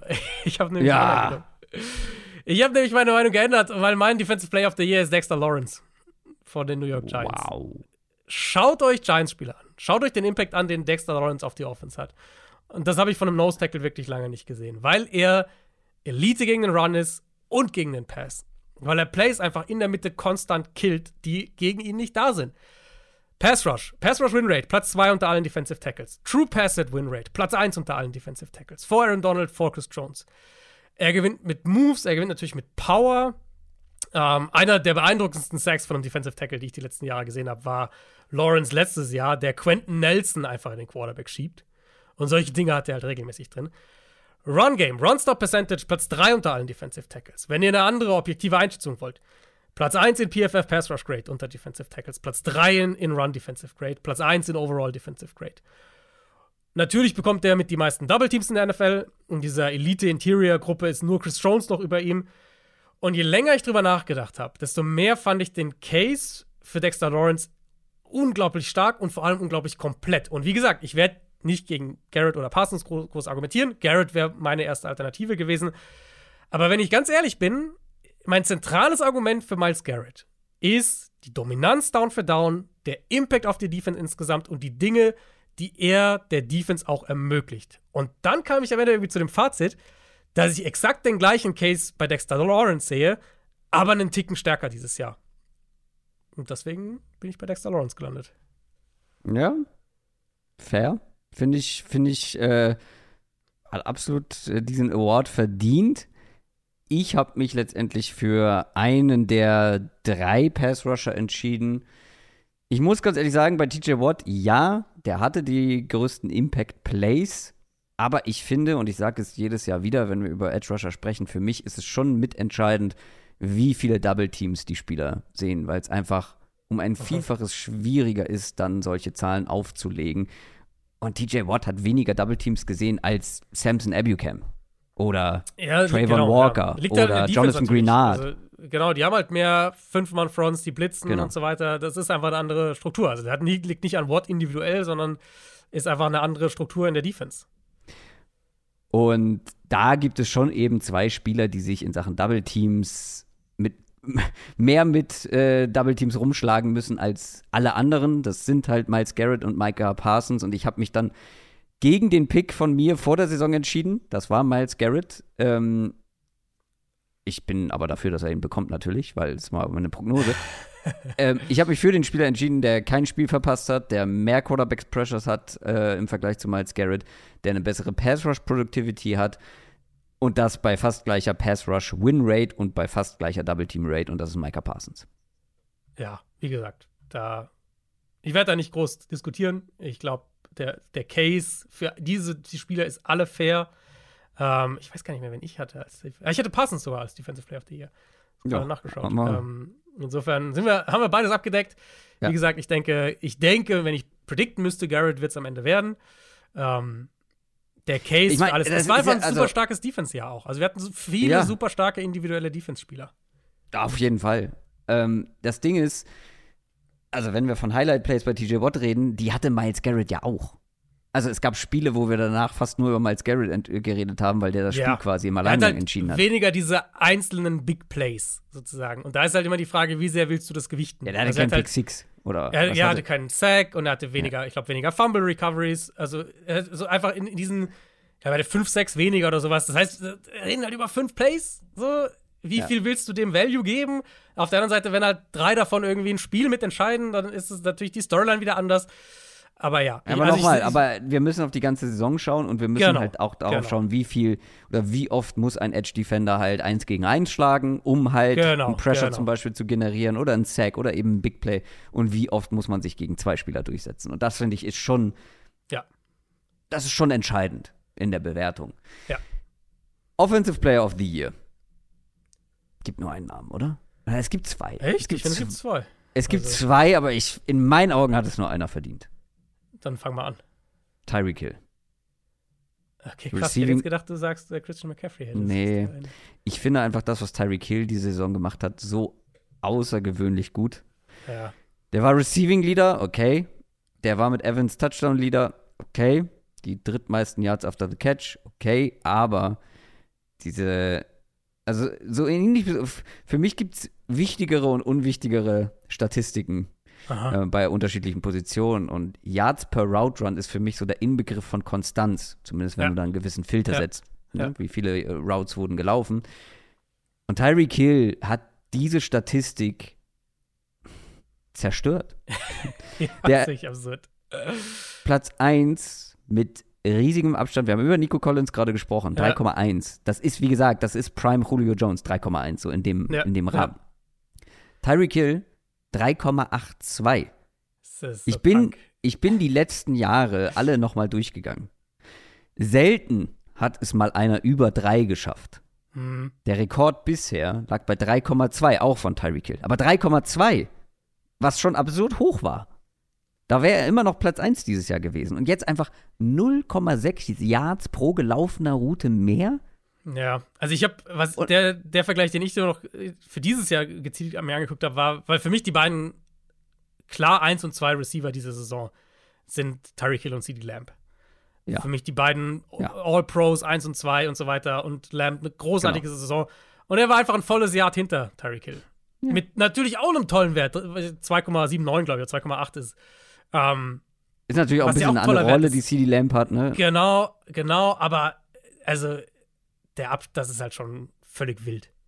3,82 ist völlig wild. Und wenn wir dann noch mal ein bisschen von den Zahlen weggucken, wir haben mehrfach über, den, über die X-Faktor-Rolle von Tyreek Hill für die Dolphins Offense gesprochen. Ja. Mit ihm alles gut, alles super, ohne ihn oder mit ihm angeschlagen, und das kam ja auch mehrfach noch mit dazu, das muss man auch noch im Hinterkopf behalten, war die Offense plötzlich nicht mehr so gut. Also er war Mhm. wirklich entscheidend dafür, wie diese Offense funktioniert hat.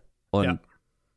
Das ist halt, also ich finde, Christian McCaffreys Saison war toll, war auch richtig stark, aber er selbst hatte schon zum Beispiel gemessen an Total Scrimmage Yards eine bessere Saison. Weißt du? Ja, äh, ja, für mich ist halt wirklich auch der, das Thema Impact, was du gerade angesprochen hast. Also ich habe auch Hill als mein Offensive Player of the Year.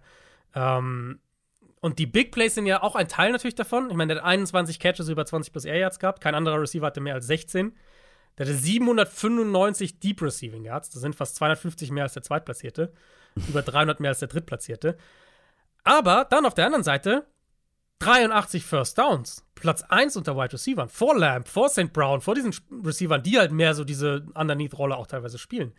Also, das heißt, für mich war halt dieses Jahr wirklich die Mischung aus diesen Big Plays, aber auch dann der Chain Mover auf der anderen Seite, der First Downs fängt und halt eben, was du gerade gesagt hast, so Mittelpunkt der Offense, derjenige, der die ganze Offense öffnet, der das alles zum Laufen bringt. Deswegen zwei, zwei tolle Spieler, äh, wie gesagt, ich, hab- ich sehe es vielleicht, vielleicht sogar noch enger zusammen dann als du. Ähm, weil McCaffrey für mich halt schon auch nochmal, wenn man guckt, was er selber kreiert hat, Rushing Yards overexpected Also- also- und so weiter. Ähm, plus natürlich, was er im Passspiel für die Niners Offense ist. Aber ich habe auch Tyreek Hill an 1. Für mich wären beide, also wir haben doch mal bei Instagram äh, unsere, was wären unsere MVP-Votes gewesen, wo man ja fünf Namen einreichen kann, gerankt einreichen kann. Ich versuche gerade diese Grafik nochmal wiederzufinden. Äh, da bin ich der Meinung, dass ich sowohl Tyreek Hill als auch Christian McCaffrey mit dabei also hatte. ich, ich glaube, dass du, also du ziemlich sicher, dass du auf jeden Fall McCaffrey hattest, ja. Äh, und ich finde, also so hoch sehe ich Christian McCaffrey, dass er für mich tatsächlich eine Rolle hätte, was die MVP-Wahl angeht. Das liegt daran, dass halt die Quarterbacks dieses Jahr so ein bisschen, ähm, ja, nicht ganz so überzeugend, nicht ganz so konstant Mhm. gut waren.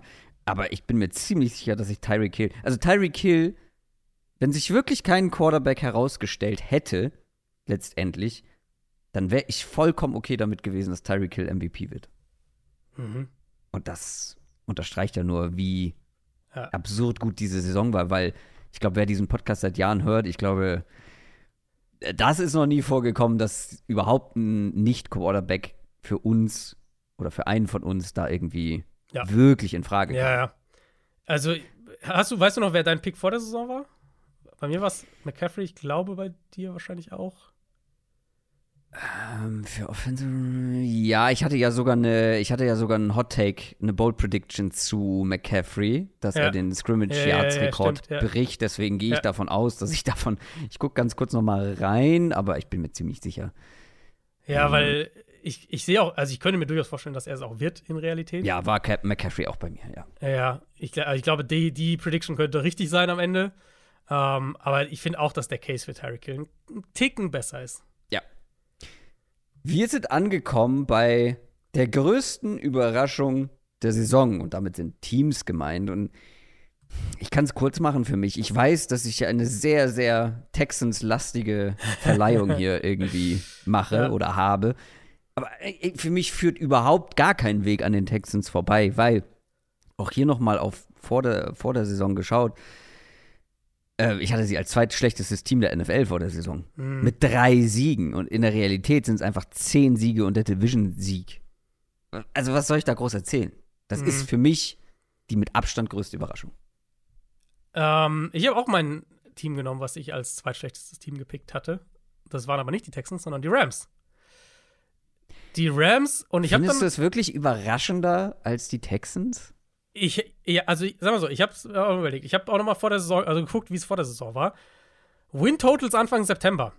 Da waren beide bei 6,5.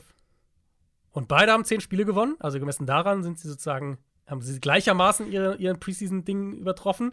Ja. Und wenn ich halt nach meinen Predictions gehe, ich ja. hatte beide schlecht, ich hatte die Rams aber hatte ich auch schlechter als die Texans ne, getippt. Das hatte ich nicht. Und für mich war halt bei Houston, bei Houston war es so, dass ich mehr Szenarien gesehen habe, wie es positiv explodieren könnte. Unwahrscheinliche Szenarien, ja, aber immer noch so Sachen, also, ne, wenn ich es als wahrscheinlich gesehen hätte, dann hätte ich die Texans positiver getippt, aber halt es, so die Möglichkeit, CJ Stroud schlägt direkt ein. Tank Dell schlägt direkt ein. Bobby Slowicks Offense, wussten wir grob, was ist. Vielleicht funktioniert es sofort. Vielleicht ist Will Anderson sofort ein Gamechanger. In dieser yeah. Secondary stecken mehrere hohe Picks. Vielleicht klickt das alles unter Demico Ryans sofort. Und jetzt nicht in, in Hindsight soll das jetzt kein Bild sein, so, ah, das hätte man ja kommen sehen können. Aber man konnte dieses Bild vielleicht eher malen. Und bei den Rams, deswegen war ich halt auch skeptisch noch vor der Saison. Bei den Rams vor der Saison, musst du ja überlegen, was die Defense angeht. Wir haben alle gesagt, ja, Aaron Donald und keine Ahnung. Aaron Donald Trade-Kandidat zur Trade-Deadline. Matt Stafford kam mit diesen Verletzungsfragen. Keiner wusste, Matt Stafford ist der bei 100%? Hält der Ellbogen? Ist das, ne? Dann hat sich Cooper Cup verletzt. Und in Summe hatten für mich die Rams mehr, ist eigentlich ein blöder Ausdruck, aber mehr unerwartete Überraschungen sozusagen. Puka Natur natürlich allen voran. Kobe Turner, Byron Young, Kyron Williams, Ernest Jones, also Rookies oder junge Spieler, die einfach krass ihren Draft-Slot auch overperformed haben. Das war einfach eine Top 10 Offense nach EPA Pro Play und Success Rate. Ähm, deswegen, ich habe in Summe die Rams genommen. Ich finde, die beiden sind natürlich sind die beiden Teams, die in Frage kommen dafür. Ja, da gehen wir auf jeden Fall auseinander, weil für mich kann es nicht überraschender sein, wenn wir, wenn Sean McVay und Matthew Stafford eine bessere Saison spielen, als man das vielleicht erwartet, wenn die vor zwei Jahren zusammen im Super Bowl standen. Mit einer anderen Mannschaft. Und ja, die einzelnen Spieler sind vielleicht individuell betrachtet überraschender. Aber es sind immer noch Matthew Stafford und Sean McVay und Aaron Donald. Aber mit dem Argument hätte man ja vor der Saison sie auch positiver sehen müssen. Habe ich, ich auch als die Texans. Ja, genau, ich aber nicht. also mit dem Argument müsste man ja, hätte man ja vor der Saison dann sagen müssen, ja gut, wir werden schon ihre acht Spiele gewinnen.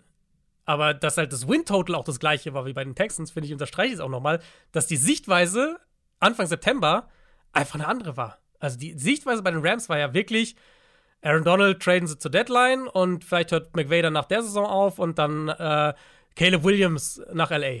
So, das war die Sichtweise Anfang September. Ich hatte sie auch als viertschlechtestes Team. Also, ich gucke gerade mal, mit wie viel Siegen ich sie hatte. Ja, mit einem mehr als die Texans.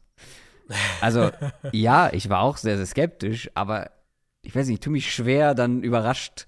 Also, natürlich sind sie eine der größten Überraschungen, das will ich gar nicht bestreiten. Aber ich tue mich dann schwer, im Nachhinein überrascht zu sein, dass Sean McVay und Matthew Stafford es dann doch hinbekommen haben. Und ja, die Rams doch gute Mid-Round-Picks hatten. auch nichts Neues. Dann kommen wir zu den beiden ähm, Community Awards. Wir Aha. fangen an mit einem Award, den Kevin vorgeschlagen hat bei Discord, und zwar den Unsung Hero. Wir haben das Ganze ein bisschen definiert. Also, ein Spieler mit einer starken Einzelleistung, der aber keine Aufmerksamkeit bekommen hat. Keine ist vielleicht ein bisschen übertrieben. Also, ja, zumindest in meinem Fall kann man nicht von keine Aufmerksam okay. keiner Aufmerksamkeit sprechen. Okay. Ähm, weil sein Team, also keine Aufmerksamkeit, weil das Team zu schwach war. Und da haben wir uns Parameter gegeben.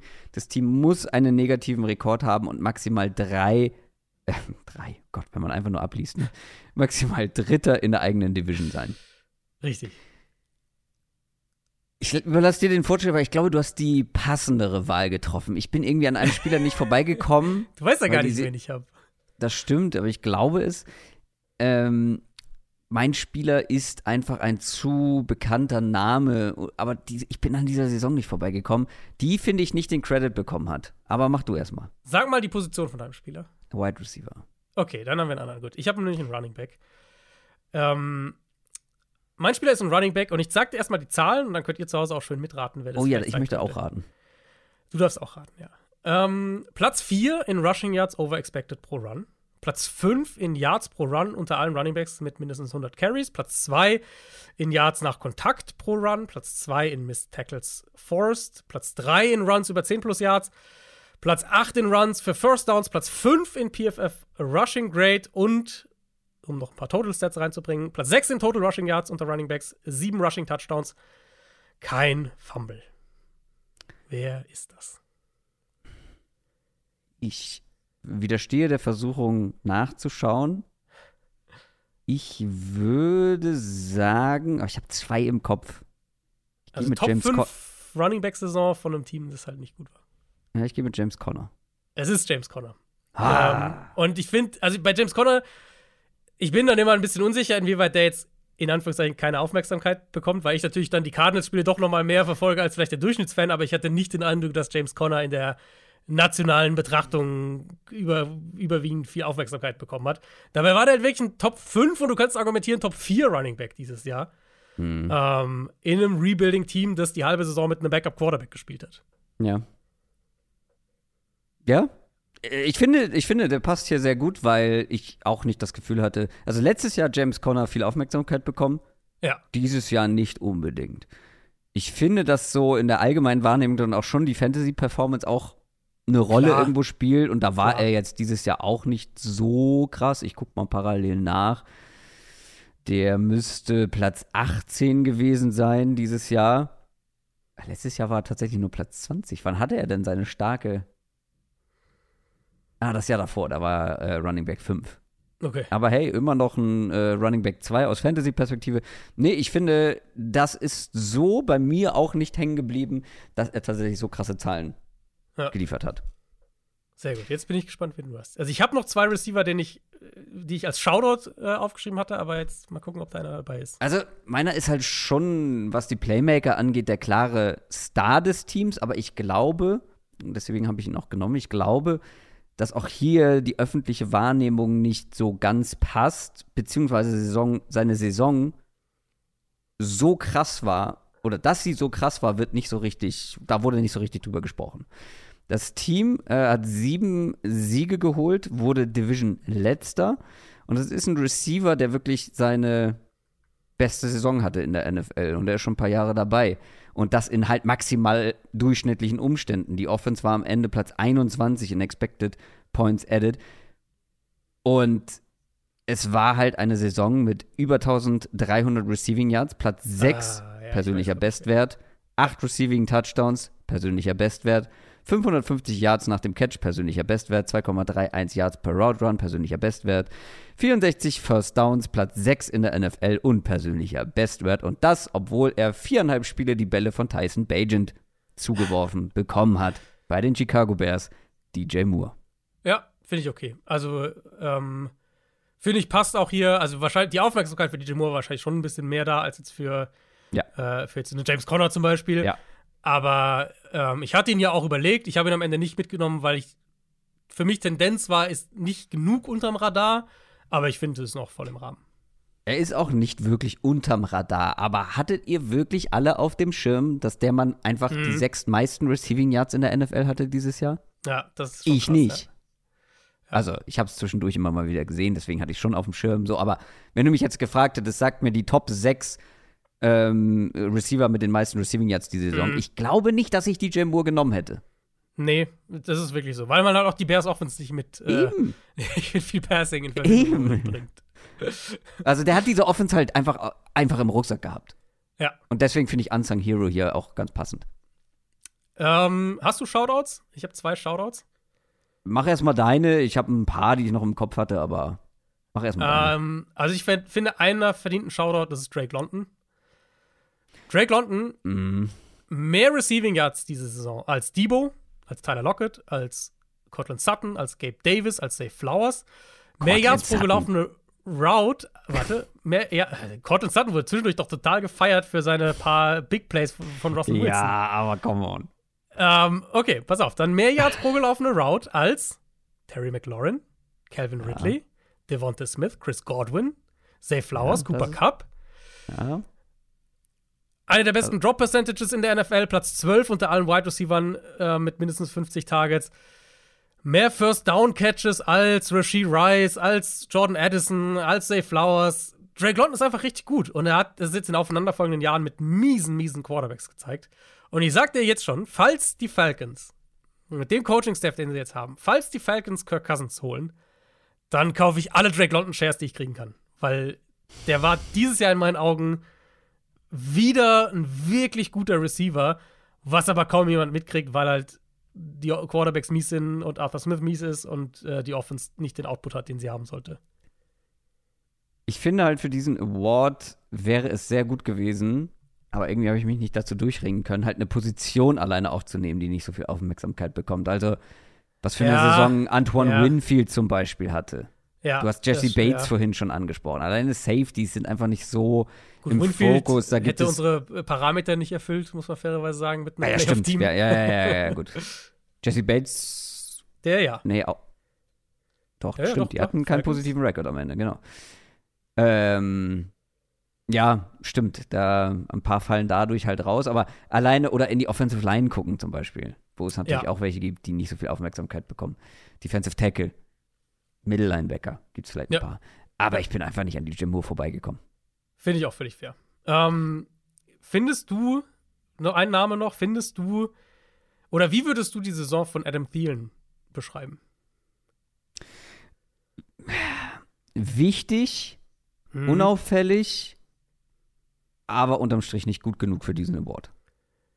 Ich hatte halt bei ihm oft das Gefühl, also er ist nur mein zweiter Shoutout, so, das ist jetzt niemand, für den ich hier auf die Box mich stelle, aber ich hatte das, Ge- das Gefühl, dass er teilweise zu Unrecht ein bisschen arg negativ gesehen wurde, weil es dann halt oft hieß, naja, wenn Ad- Adam Thielen, diese Version von Adam Thielen dein Nummer 1 Receiver ist, dann hast du ein Problem. So diese Richtung, was ja auch stimmt, aber da kann er nichts dafür. Und Thielen für sich betrachtet, finde ich, hatte eine absolut solide Saison in einer crappy Offense. Der hatte 1000 Yards, über 100 Catches. Der hatte eine Reception-Quote von fast 76 Prozent. Das war der drittbeste Wert unter allen Wide Receivern. Die Hälfte seiner Contested Catches hat er dieses Jahr gefangen. Das ist besser als AJ Brown, das ist besser als Jamar Chase. Also ich finde, der, ja, du willst nicht, dass Adam Thielen deine Nummer 1 ist an dem Punkt seiner Karriere, definitiv nicht. Aber halt in dieser wirklich, wirklich schlechten Offense fand ich, dass er jetzt unterm Strich doch ein bisschen zu schlecht wegkam. Ja, da gehe ich auch komplett mit. Aber im Output, dann hat es für mich jetzt nicht ganz gereicht. Ja, Im Vergleich. Der zweite Community Award kommt von Dozilla90. Der Fantasy Player der Saison. Finde ich super, dass wir hier auch Fantasy einmal mit drin haben.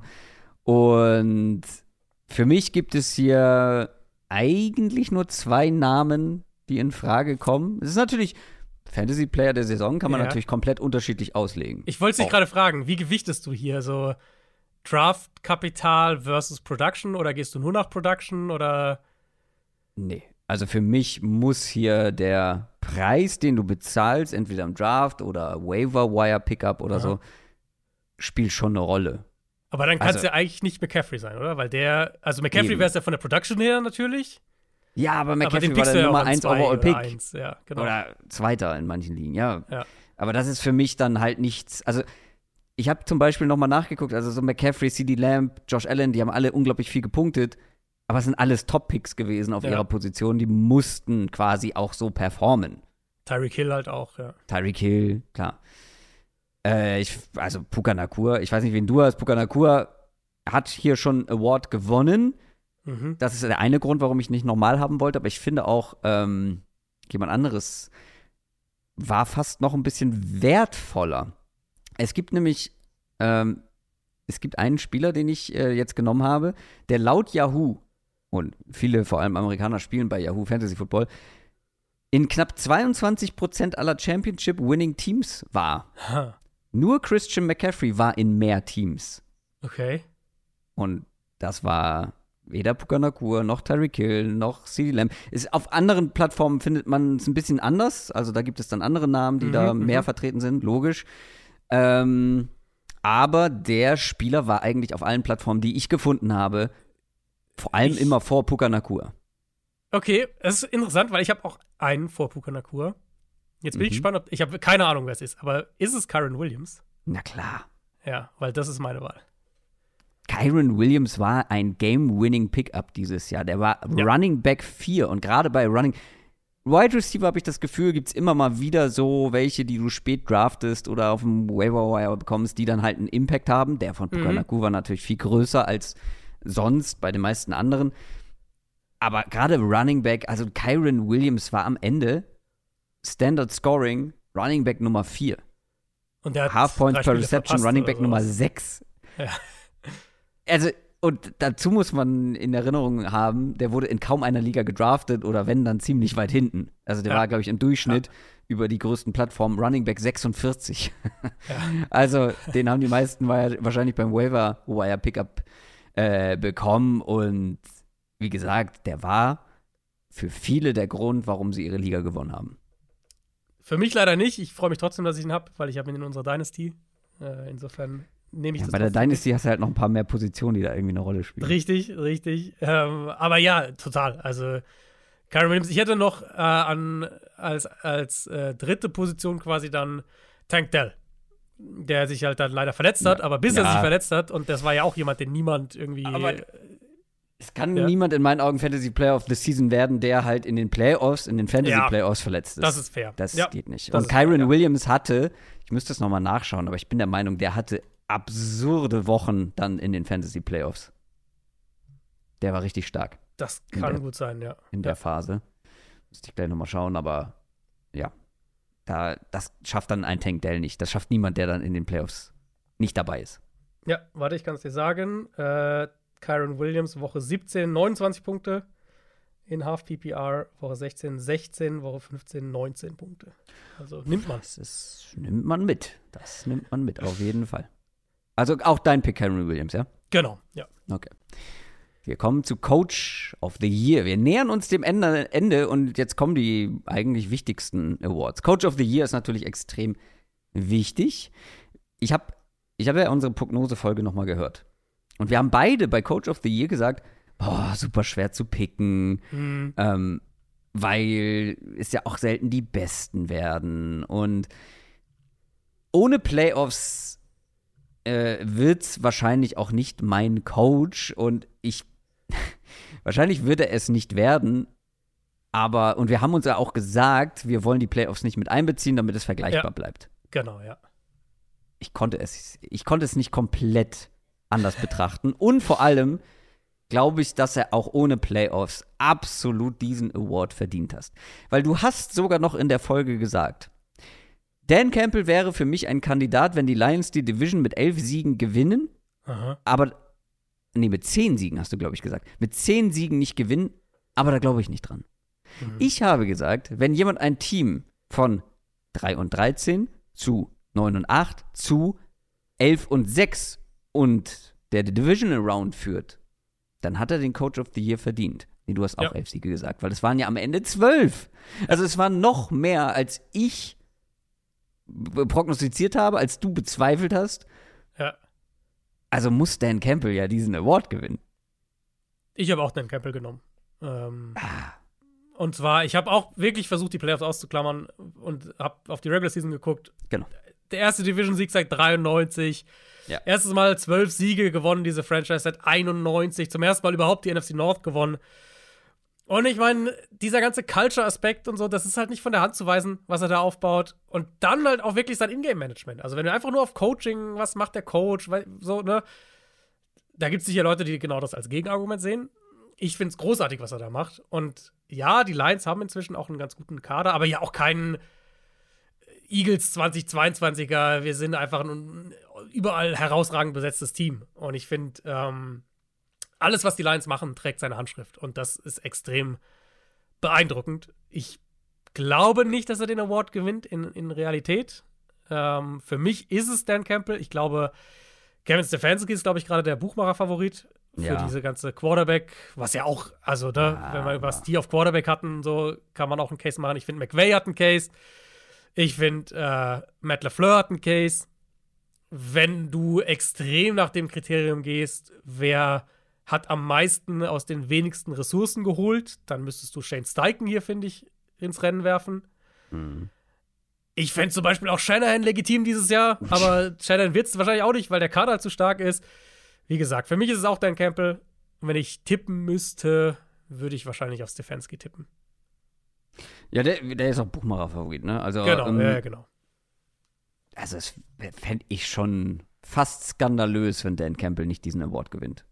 Also wird wahrscheinlich nicht passieren. Mit Playoffs würde er ihn gewinnen. Also wenn Playoffs, ich meine, die, die Ja, stimmen aber wie halt gesagt, vorher, aber also vor der Saison haben wir gedacht, wenn er elf Siege holt, dann muss es eigentlich werden. Da waren wir uns einig. Du hast Ja. nicht dran geglaubt. Ich habe, ich hatte die Lions als Division-Sieger und da haben wir beide gesagt, ja, wenn das, wenn sie das schaffen, wenn Dan Ja, Campbell ja. das schafft, dann muss ich er meine, den wir gewinnen. sind ja, wir sind ja auch konsequent hier. Wir, wir tippen ihn ja für den Ja. Award, aber ich glaube, die Realität wird nicht so sein. Ja, Finde ich frech. Dann haben wir uns einen Award ausgedacht, den es so nicht gibt, aber es gibt, also in meinen Augen ist ein Regular Season MVP Quatsch. Ähm, Das sage ich jedes Jahr und da diskutieren wir, glaube ich, auch jedes Jahr drüber. Eigentlich müsste es einen komplett, ein Complete Season MVP Award geben. Regular und Postseason. Aber für die Vergleichbarkeit machten, äh, haben wir unseren MVP auch eben nur für die Regular Season äh, gemacht, aber dann dazu einen neuen Award ins Leben gerufen, nämlich den Playoffs Best Player, also den PBP. Hm. Catchy. Wer, catchy. PBP. Ja. Wer ist es für dich geworden? Für mich gibt es eine klare 1 und eine klare 2 und dann einen, jeweils einen Break. Äh, die klare 1 ist für mich Patrick Mahomes. Also, ich, ich weiß nicht, einfach drei Elite-Spiele gehabt. Dolphins-Spiel fast noch das schwächste, aber halt auch ein Spiel, was nie gefährdet war. Bills war sein bestes Spiel. Tolles, tolles Spiel gemacht und dann gegen Baltimore eine nahezu perfekte erste Hälfte gespielt und als er in der zweiten Hälfte, als sie mal ein Play von ihm gebraucht haben, dann hat er es auch gemacht. Ähm, und die ganzen Sachen, über die wir wochenlang vor den Playoffs gesprochen haben, die Tackle-Problematik und die Receiver-Sache und so weiter. Inkonstantes Run-Game. Egal was. Das, diese Sachen sind ja nicht weggegangen. Also ja, Travis Kelsey war dann besser in den Playoffs, aber diese, diese grundlegenden Probleme in der Offense sind immer noch da. Mahomes war einfach sensationell. Ansonsten wären die Chiefs nicht wieder im Super Bowl. Gehe ich komplett mit. Ähm, das Ding ist, ich wollte unbedingt, dass wir einen MVP für die ganze Saison machen. Und dann Ja. wäre es Patrick Mahomes geworden. Ja. Tatsächlich. Dann hätte ich meinen MVP-Pick geändert. Ja. Aber wir haben diesen Award ja PvP genannt. Richtig, Playoffs Best Player und nicht PvP. richtig. Nee, PMVP. Playoffs Most Valuable Player. Ja. Und deswegen Ja, ja, habe ich klar. den Also- Spieler genommen. Ja. Ich habe einen anderen genommen. Aha. Ich habe nämlich den Spieler genommen, der das so quasi ermöglicht hat, dass Patrick Mahomes so gut aussieht.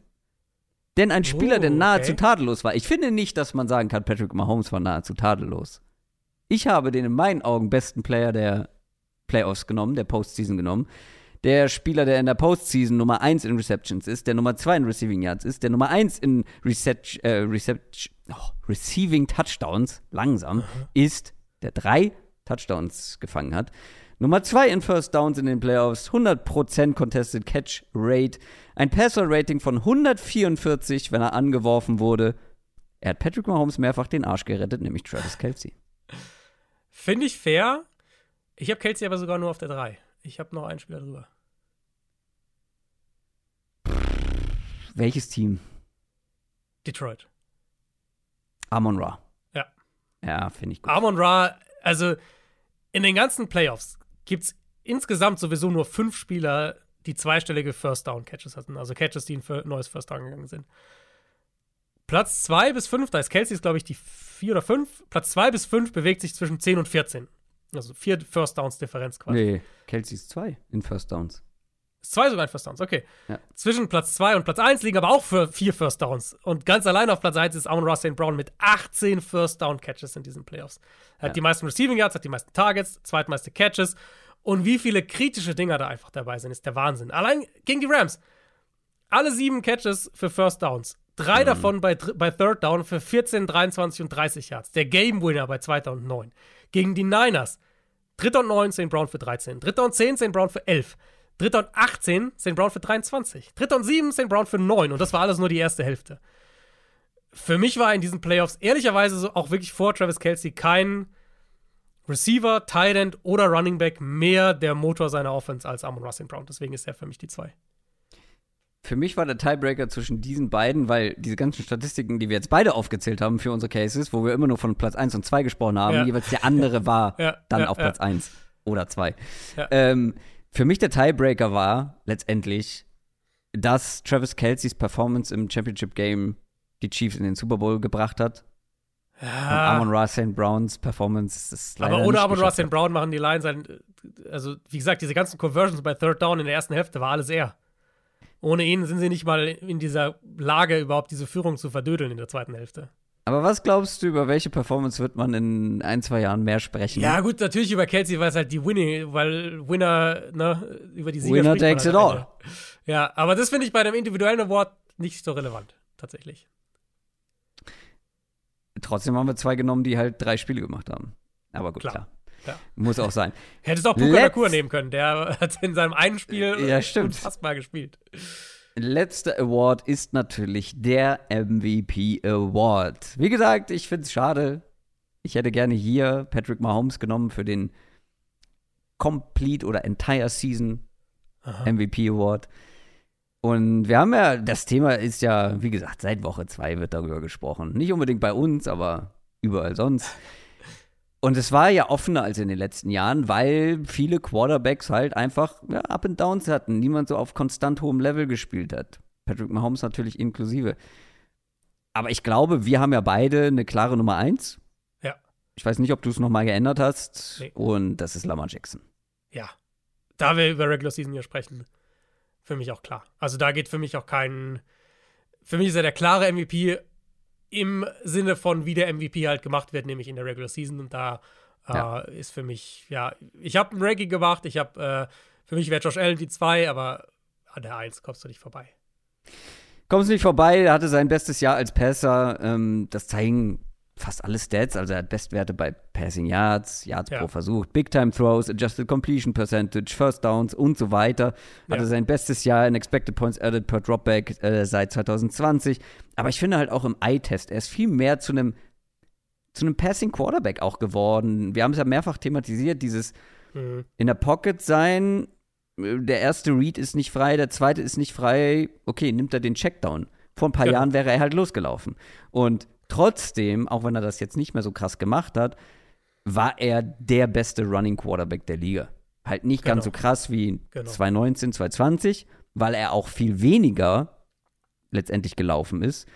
Es waren viel mehr Scramble Yards als designte Runs oder Scramble Runs als designte Runs. Er hatte nicht mehr ganz so viele Big Plays am Boden, dafür halt aber prozentual mehr First, First Down Runs. Also Ja. wichtige Runs, äh, Drive ähm, erhaltene Runs sozusagen.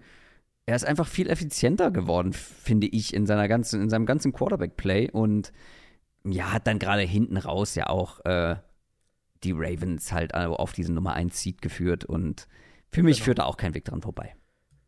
er war halt wirklich die. Er war die Identität dieser Offense einfach. Und die Ja. Identität dieser Offense war halt eben viel Das mehr. war ja schon häufiger, aber halt Richtig, nicht ganz genau. so komplett. Genau, ja, und ne, vor allem die Identität der Offense war halt viel mehr ums Passing-Game auch aufgebaut, wie was du ja gerade beschrieben hast. Genau, Und- dieses Jahr, ja. Genau, und zu sehen, dass er das halt so kann, wie er es dieses Jahr gezeigt hat, war ich als jemand, der jetzt bei Lamar schon die letzten Jahre immer hoch war und auch immer gesagt hat, ey, das ist ein Pass-First-Quarterback und ja, das Rushing und so ist wichtig, aber er, der kann das auch. Mir jetzt natürlich viel Spaß gemacht, in, in, in dieser Regular Season zu sehen und zu sehen, wie er halt diese Offense angeführt hat, aber ich finde halt auch in der Summe, wenn du den Impact von, und da reden wir, jetzt reden wir ja nicht über den Best Player, sondern auch über den, eben über den Most Valuable Player Genau. den Impact von ihm auf die Offense, finde ich, hatte so höchstens noch Josh Allen im direkten Vergleich. Und dann äh, in, dieses, in dieser Regular Season. Aber Josh dann, Allen war mir halt in seinen Lows zu low. Weißt du? Ja, verstehe ich schon auch. Mit den Interceptions und so. Ich weiß, das ist ein schwieriger Case. Für mich gehört er da auf die zwei und, und äh, ich würde ihn auch über, ich hätte ihn in dieser Regular Season dann auch über Prescott oder so genommen. Ähm, aber Lamar ist die Eins und ja, wenn wir Playoffs mit dazu zählen, nicht. Aber darum geht es ja in dem Fall nicht. Ich habe immer noch nicht diese Auflistung gefunden, wer für uns Welche? die MVP-Votes wären. Haben wir die nur als Story gemacht? Ach so, äh, das, nee, ich dachte eigentlich auch. Ah, hier. Ah, ich hab sie. Steht ganz fett MVP-Votes vorne drauf. Klar. äh, du hast Lamar Jackson an 1, Josh Allen an 2, Matthew Ja. Stafford an 3, Dak Prescott an 4 und, aha, Tyreek Hill. Mhm. Also hatten wir ihn doch beide mit dabei. Ich hatte Lamar Jackson an 1, Tyreek Hill an 2, das unterstreicht nochmal Mhm, meinen mhm. mein Case von vorhin, Dak Prescott an 3 und dann McCaffrey und Purdy Ja. an 4 und 5. Naja. Das dazu, das waren unsere Awards für die Saison 2023, 2024. Ein paar waren ja auch mit dabei, die die Postseason mit inbegriffen hatten. Ich hoffe, es hat euch gefallen. Wie, wie fandst du die neuen Awards? Wie fandst, ich fand die Aufteilung heute am besten. So gut Ja. hatten wir. Solche guten Ich auch. Awards hatten wir noch nie. Ich, ich fand's auch gut. Also Award für die beste Awardshow geht an diese Awardshow. Ähm, Ja.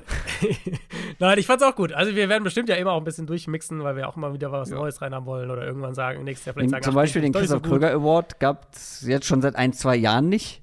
Das liegt Das einfach, Stimmt, ja. die Menschen sind zu groß. Ich wollte gerade sagen, kommt da jemand in Frage gerade? Das ist halt- Ja, ähm, also wir haben ja, äh, Keaton wie heißt Mitchell? nochmal? Keaton Mitchell ist der nicht so? Nee, der Keaton Mitchell ist, glaube ich, nicht klein genug. Der ist auch sehr klein, aber nicht klein genug. Aber, ach, wie heißt er denn nochmal von den Cowboys? Äh, von den Cowboys?